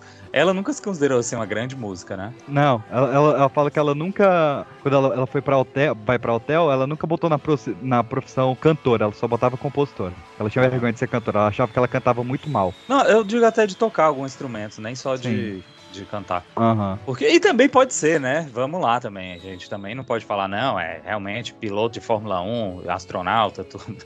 Ela era uma excelente cantora e compositora, uma figura. Mas podia ser também não, não boa musicista. E tinham. Já, já tem alguns outros aí que tiravam sons de percussão do, do violão, né? O, o próprio. O João Gilberto? João Gilberto, ele fazia de um instrumento de, de percussão, né? Violão, era uma loucura. Mas ela começou a cantar em barzinhos. Ah, ela cantou em barzinho. A Rita ali cantando em barzinho? Cantou em bar... Cantando Beatles, Stones, Sting em barzinho, em churrascaria. Tipo, já nos anos 90. Já sendo a rainha do rock. É maluca, pô. Eu acredito. Tudo que você falar aí, eu acredito. Porque é, é isso, a explicação é essa. É maluca. E cara, passando um pouco os anos 90, né? Ela grava o Todas as Mulheres do Mundo, de 93. Grava o Marca da Zorra, que é o, o, o disco ao vivo dela mais rock mesmo, assim, que é incrível, de 95. E aí ela é chamada pra abrir o show do Rolling Stones no Brasil. Em 95. Só que aí foi bem. Foi nesse show, inclusive, que ela foi excomungada, né? E aí, cara, vai entrar agora um áudio do nosso queridíssimo Paulão de Carvalho, vocalista das Velhas Virgens, que conta a história de como que ele gravou uma música em estúdio com a Rita Lee e de como que ele apresentou uma droga que a Rita Lee nunca tinha experimentado e ela viciou por causa dele nessa época do show do- dos Stones. A noite é boa, é sexta-feira e dessa vez eu não vou dançar. Bom, eh, eu sou o Paulão, vocalista das Velhas Virgens. A banda tem 36 anos. Somos a maior banda independente do Brasil. E como qualquer roqueiro brasileiro, a gente cresceu sob a bênção da rainha do rock brasileiro, que é a Rita. E a gente começou com a banda em 86, mas em 95 é que a gente foi lançar o primeiro CD. E no segundo CD a gente teve a participação da Rita Lee numa música nossa que chama-se Beijos de Corpo. Na verdade, o relacionamento da gente com a Rita começou no primeiro CD, que é o Foi Bom Pra Você, em que a gente conseguiu um contato com uma assessora dela, mandou um convite. Ela, muito gentilmente, falou que gostaria de gravar, gostou da, da música, mas que estava ocupada ensaiando para fazer um show com os Rolling Stones no Hollywood Rock. Eu achei que era uma, uma desculpa bastante razoável, mas quando foi o segundo disco, a gente foi atrás dela de novo, ela havia mudado de telefone. No primeiro disco, ela até mandou um fax pra gente, muito gentil, dizendo que gostaria de participar e elogiando, que entrou inclusive no, no encarte do, do primeiro CD. Mas aí no segundo CD nós fomos atrás dela de novo e ela havia mudado de telefone, eu consegui um telefone do Beto Lee, que é o filho dela, que a gente conhecia. E tentei ligar pro Beto, quando eu liguei do estúdio, quem atendeu foi uma voz feminina. Eu falei, olha, por favor, o Beto. Ah, o Beto não está. Quem é? É a Rita. Eu falei, então, é com você mesmo que eu quero falar. E aí comecei a conversar com ela sobre a possibilidade dela participar do nosso segundo disco. Eh, ela disse que não lembrava direito, que, que não haviam passado nada, porque a gente havia solicitado a participação dela nesse segundo disco. Assessores são complicados, né? As coisas não tinham chegado nela. E eu perguntei se ela podia participar, que a gente estava no estúdio gravando, ia ser incrível tê-la tal. Ela falou, "Olha, eu estou meio ocupado agora, meio ocupada. Me liga amanhã nesse horário, se eu não estiver fazendo nada, eu vou. Ela desligou, eu falei, pronto, nunca mais eu vou falar com a Rita Lee, né? No outro dia, no mesmo horário, eu liguei. Ela atendeu e falou, pode passar para me pegar, eu tô pronta, me deu o endereço. Fui lá, peguei ela, peguei o Betinho ali. E ela estava com um cachorrinho branco, eu lembro que ela brincou comigo e falou, olha, não se preocupe, meu cachorrinho branco não tem pulga. Eu falei, seu cachorro branco tenho certeza que não tem, não posso dizer o mesmo do meu banco. e lá vou eu dirigindo por São Paulo com a Rita ali no retrovisor. Levei ela para o estúdio, ela começou a ouvir as músicas. A gente estava numa fase de tomar tequila. A Rita falou que nunca tinha tomado tequila na vida dela. A gente estava sem dinheiro, assim, num aperto danado em final de gravação. Corremos para o mercado com o cartão de crédito do, técnico de som e compramos duas garrafas de tequila. Passamos a tarde tomando tequila com a Rita, ela ouvindo as músicas. Sugerimos que ela cantasse Abre Essas Pernas, que é um, um clássico do underground nosso. Ela disse que era uma senhora e não podia cantar uma coisa daquela. e aí escolheu outra música. Depois de gravar e tomar muita tequila, ela sentou no chão do estúdio e começou a contar altas histórias do rock brasileiro, de festivais, dos mutantes.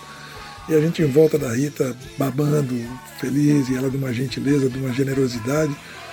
Apareceu um baseado, fumamos junto, tomamos tequila, ficamos todos bem loucos ali, se divertindo. Dali a pouco chegou o Roberto de Carvalho, levou a Rita.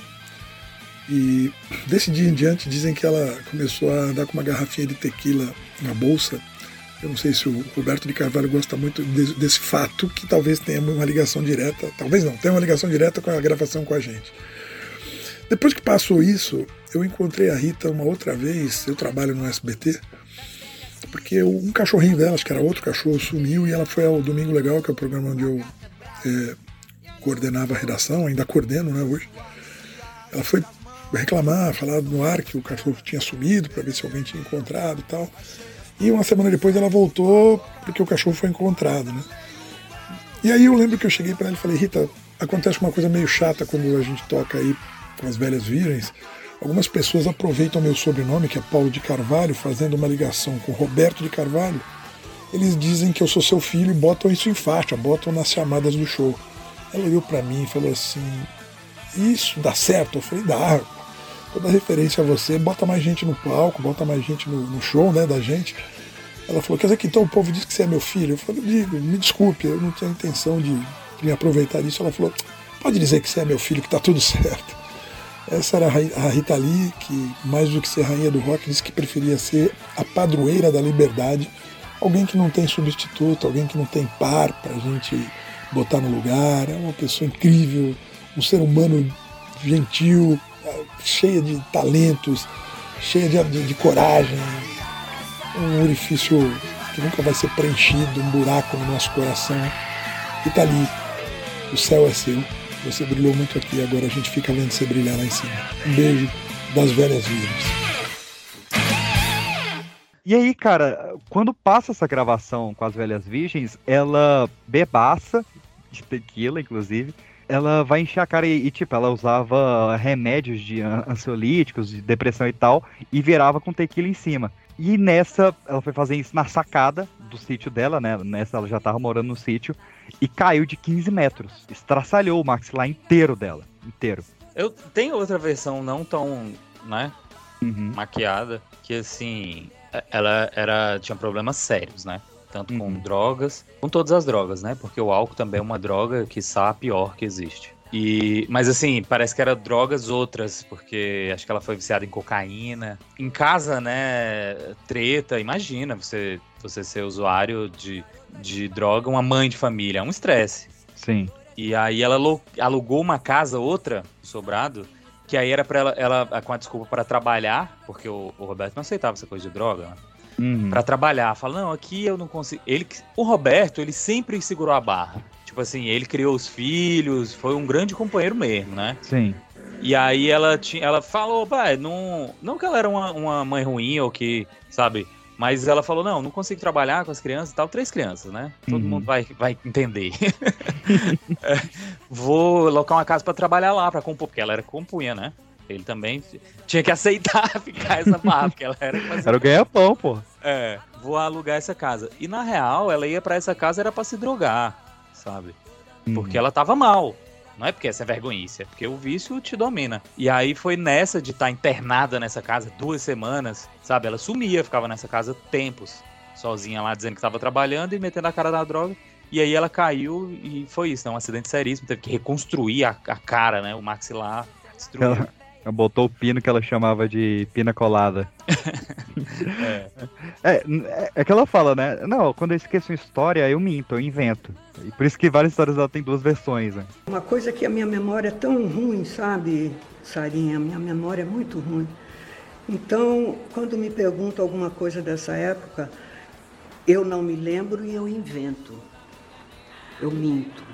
E ela, ela fala que ela caiu no sítio. Eu não sei se ela, nessa época, ela tava no sítio e o Beto tava na casa alugada, o que que era. Mas ela conta que enquanto ela tava. Ou pode ser o contrário, né? Eles É, falando que morava no sítio, mas tipo assim, ela, porque ela ia pra essa casa pra trabalhar, entre aspas, né? É, às vezes não tava. Nesse dia ela deixou se drogar em casa, então, mas enfim, não importa. O que importa é que quando ela tava em operação, invadiram o sítio, mataram os dois vizinhos dela, torturaram o caseiro, quebraram tudo, levaram as fotos, levaram os discos de ouro e de prata. E, e ela fala, cara, se eu não tivesse tido esse acidente, tivesse em cirurgia, eu tinha sido assassinada. Porque acharam esse cara, acharam o cativeiro onde iam deixar ela, e eles falaram que a in- a intenção era matar a Rita Lee. Só que ela não foi morta porque ela tava em cirurgia por causa da- do acidente. Então, tipo, mesmo no azar, ela, ela tinha sorte. E eu até peguei aqui um trecho do livro dela, que não, não, não tá sendo lido por nossas belas vozes femininas, mas porque isso eu quero pegar pra gente comentar, que é a lista de fraturas que a Rita Lee teve na vida. Vê se, vê se ela aprontava um pouco. Ó. Aos seis anos operou amígdalas, Quando ela voltou pra casa, foi brincar no muro, caiu de mau jeito e quebrou os dois pés numa cajadada só. Teve que ficar andando de bunda no chão. Depois ela quebrou o polegar direito, porque ela tava suspendendo uma, uma janela e caiu que nem uma guilhotina. Depois teve apendicite lá no show que eu contei. Com 15 anos ela rolou a escada e deslocou o quadril.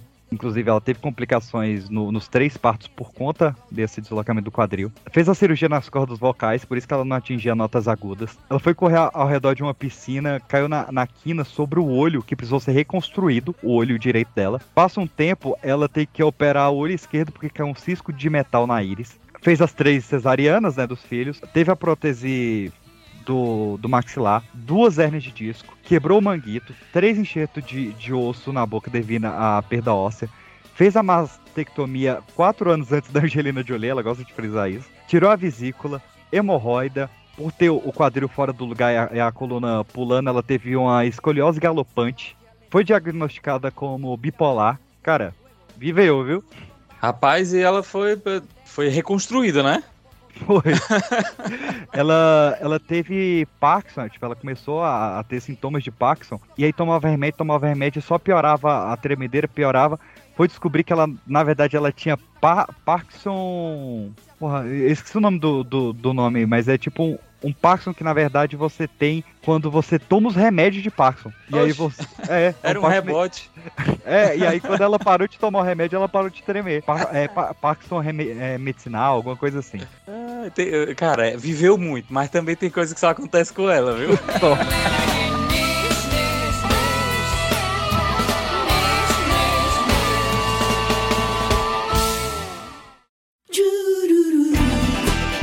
Quando eu morrer, posso imaginar as palavras de carinho de quem me detesta. Algumas rádios tocarão minha música sem cobrar jabá. Colegas dirão que farei falta no mundo da música. Quem sabe até deem meu nome para uma rua sem saída. Os fãs, esses sinceros, empunharão capas dos meus discos e entoarão Ovelha Negra. As TVs já devem ter na manga um resumo da minha trajetória para exibir no telejornal do dia e uma notinha no obituário de algumas revistas há de sair. Nas redes sociais, alguns dirão: Ué, pensei que a véia já tivesse morrido? KKKKK. Nenhum político se atreverá a comparecer ao meu velório, uma vez que nunca compareci ao palanque de nenhum deles e me levantaria do caixão para vaiá-los. Enquanto isso, estarei eu, de alma presente no céu, tocando minha harpa e cantando para Deus. Obrigada, Deus, finalmente sedada. Epitáfio. Ela nunca foi um bom exemplo, mas era gente boa.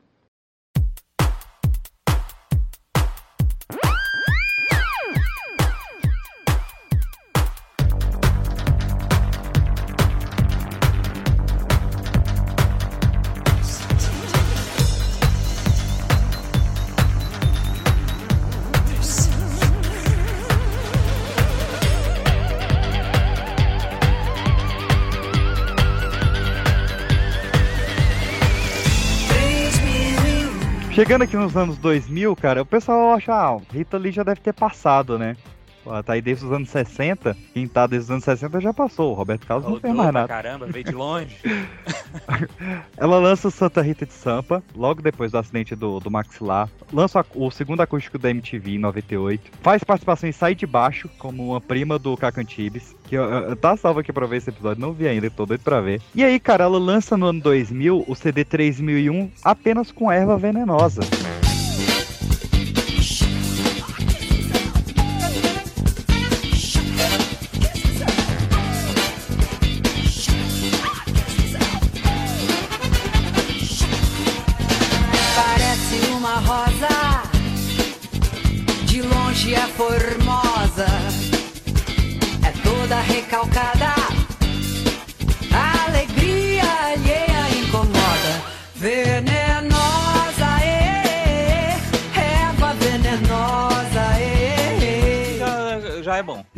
Venenosa, E. É, mas tem um motivo, será, desse CD? Deve ter, né? Pra botar em alguma novela, alguma coisa desse jeito, né? Não, então, essa música já existia, né? É uma música gringa chamada Poison Eve. E a Rossini Pinto tinha traduzido ela como Erva Venenosa. Então a Rita Lee foi só um cover. Só que ela foi tão maior do que todas as outras que ninguém lembra das outras. Esse CD tem até vocais do cachorro dela. Que, que, é, ela ia no Faustão direto mostrar que toda vez que ela cantava, o cachorro fazia o backing vocal. E era tão perfeito que ela botou o cachorro cantando no disco. E, e é nessa. Eu, eu a- digo a isso porque às vezes quando vai, quando vai voltar, porque as tecnologias mudam, né? E, e melhoram. Quando vai botar numa novela, assim, essa música que já botou em quatro novelas, né? A gente falou antes. Três novelas. Três novelas. É, sempre tem que remasterizar. E do jeito que a Rita Lee ela, é, do jeito que a Rita Lee é, por isso que eu tenho a impressão que pode ter sido gravado pra uma novela, porque do jeito que ela é, ela fala, remasterizar o caramba, porra. Eu tô viva, eu vou gravar de novo. É, ela fez isso na, na Tititi, foi lá e regravou a música. Não, grava de novo, tô aqui, uai. É. A- Ela lança o Aqui Ali em Qualquer Lugar, que é um disco de covers dos Beatles em português, que é, porra, sensacional também, ela contando histórias destes discos. A gente vai fazer uma música dos Beatles que demorou oito anos para Yoko Kokô liberar a letra em português, que é uma gracinha, e ela não entendeu porra nenhuma. Agora, depois de oito anos, a Japa liberou.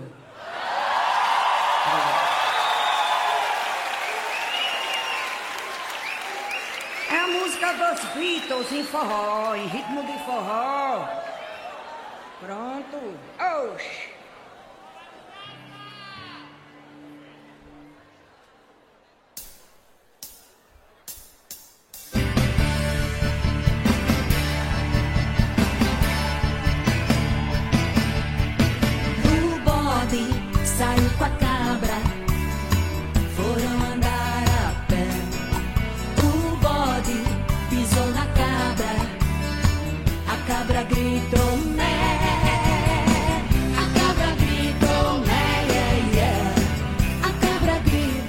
Ela lançou Balacobaco, que, porra, tem duas músicas, cara, que a gente tem que pontuar aqui.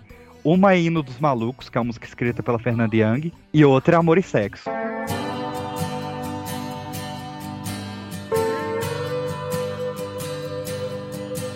Amor é um livro, sexo é esporte, sexo é escolha, amor é sorte.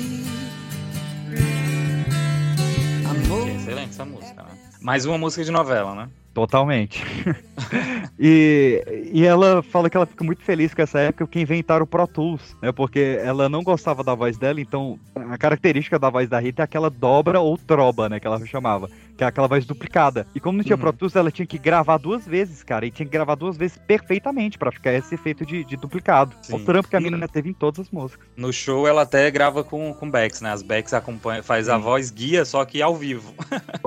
Aparece a- as vozes da- das, da- das backs lá junto com a dela. E aí ela entra no, no sabático ali de novo, né? De 2003 até 2012 ela não vai lançar nenhuma música nova, mas faz tudo isso que a gente falou, né? De livros, de TV, daquela coisa toda, faz o especial MTV 2004, faz Multishow em 2009, faz tudo. Em 2010 ela aparece ali fazendo uma participaçãozinha no documentário no One Noite 67, né? Sobre a Tropicália. Aí fala, não, agora acabou Rita Lee. E em nove- em 2002, cara, ela me lança o disco Reza, a música Reza, né? Deus me livre e guarde de você.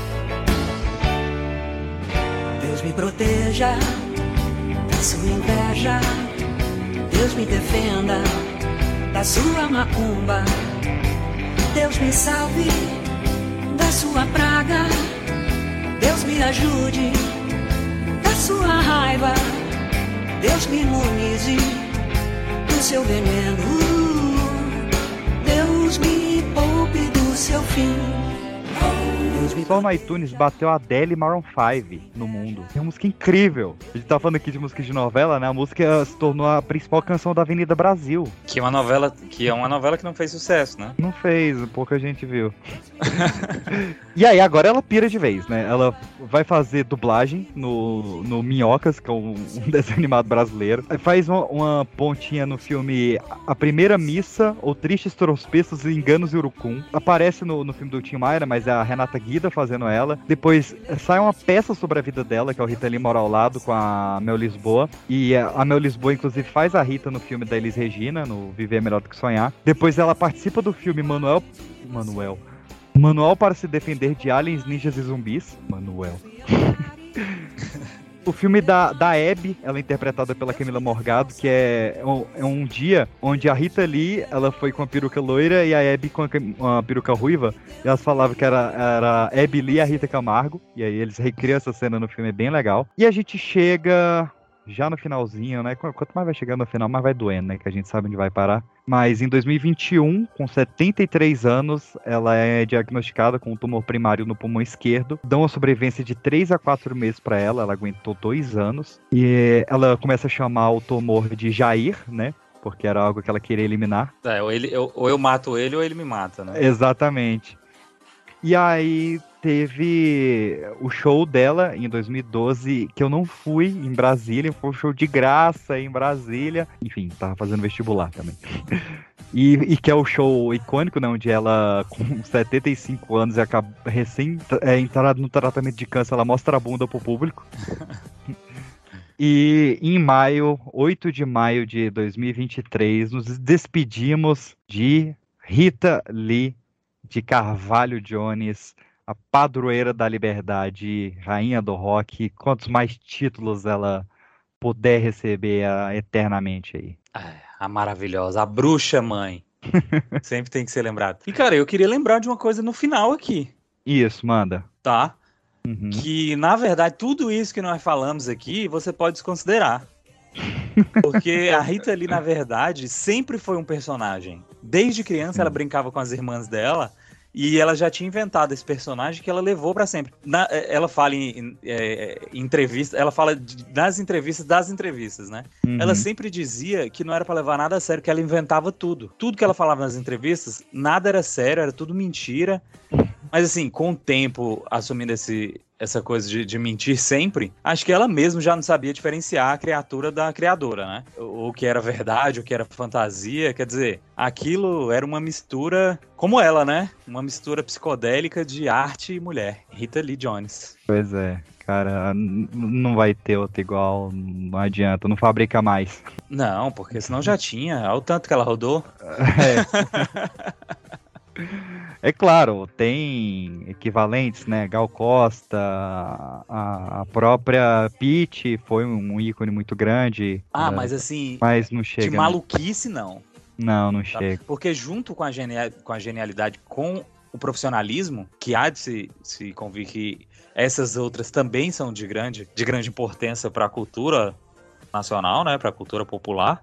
Uhum. Mas era maluquíssima, né? Uma porra louquíssima. Eu falei que eu quero ser. Eu já falei do meu ranking, vou precisar falar de novo. Não vou falar os outros três, porque o primeiro lugar é ela, e hoje é o episódio dela, né? Sim. Lá no. Qual foi o episódio que teve a homenagem? Foi filmes de ETs. Então, os filmes de ETs aí, quem quiser ver o que, que eu falei dela, é lá. Tem que ler o livro, fazer o curso e, e ver lá.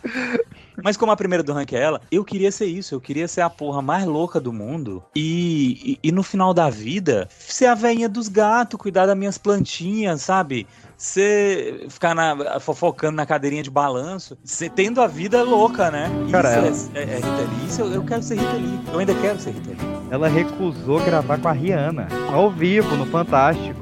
Saca? Ela faltou aposentada. Cansei. Já era. A me cansei de lero, lero. Desbaratina ao teu amor.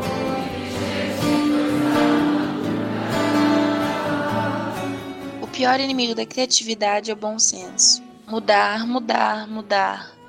Nem que seja pra pior. Dói mais sorrir na frente dos outros do que chorar sozinha. Mas não devo levar a vida tão a sério porque ninguém sai dela vivo. Debochar de mim mesma é uma estratégia que sempre dá resultado positivo. Uma das coisas que mais me dão prazer é fazer o que eu não devo. Tipo fumar na frente de quem faz campanha de cigarro. Não é tarde para ser o que eu deveria ter sido.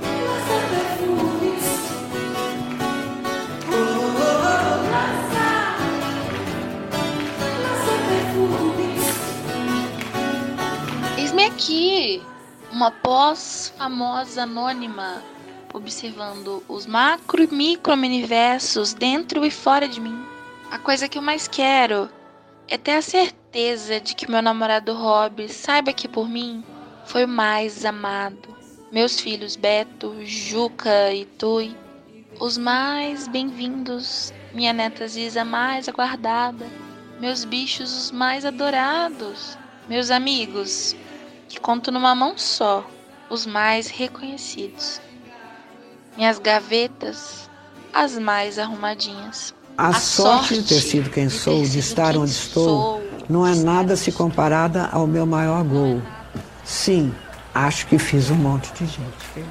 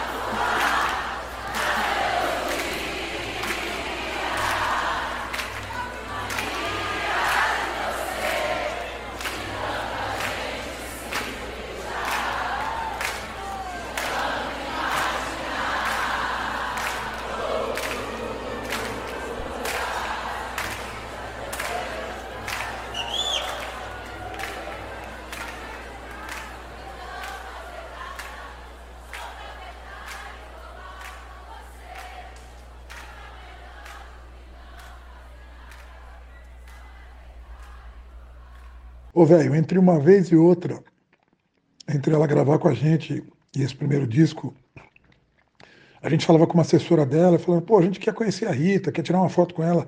Um dia ela ligou pra gente e falou, a Rita vai estar no aeroporto entre tal hora e tal hora. Se vocês quiserem.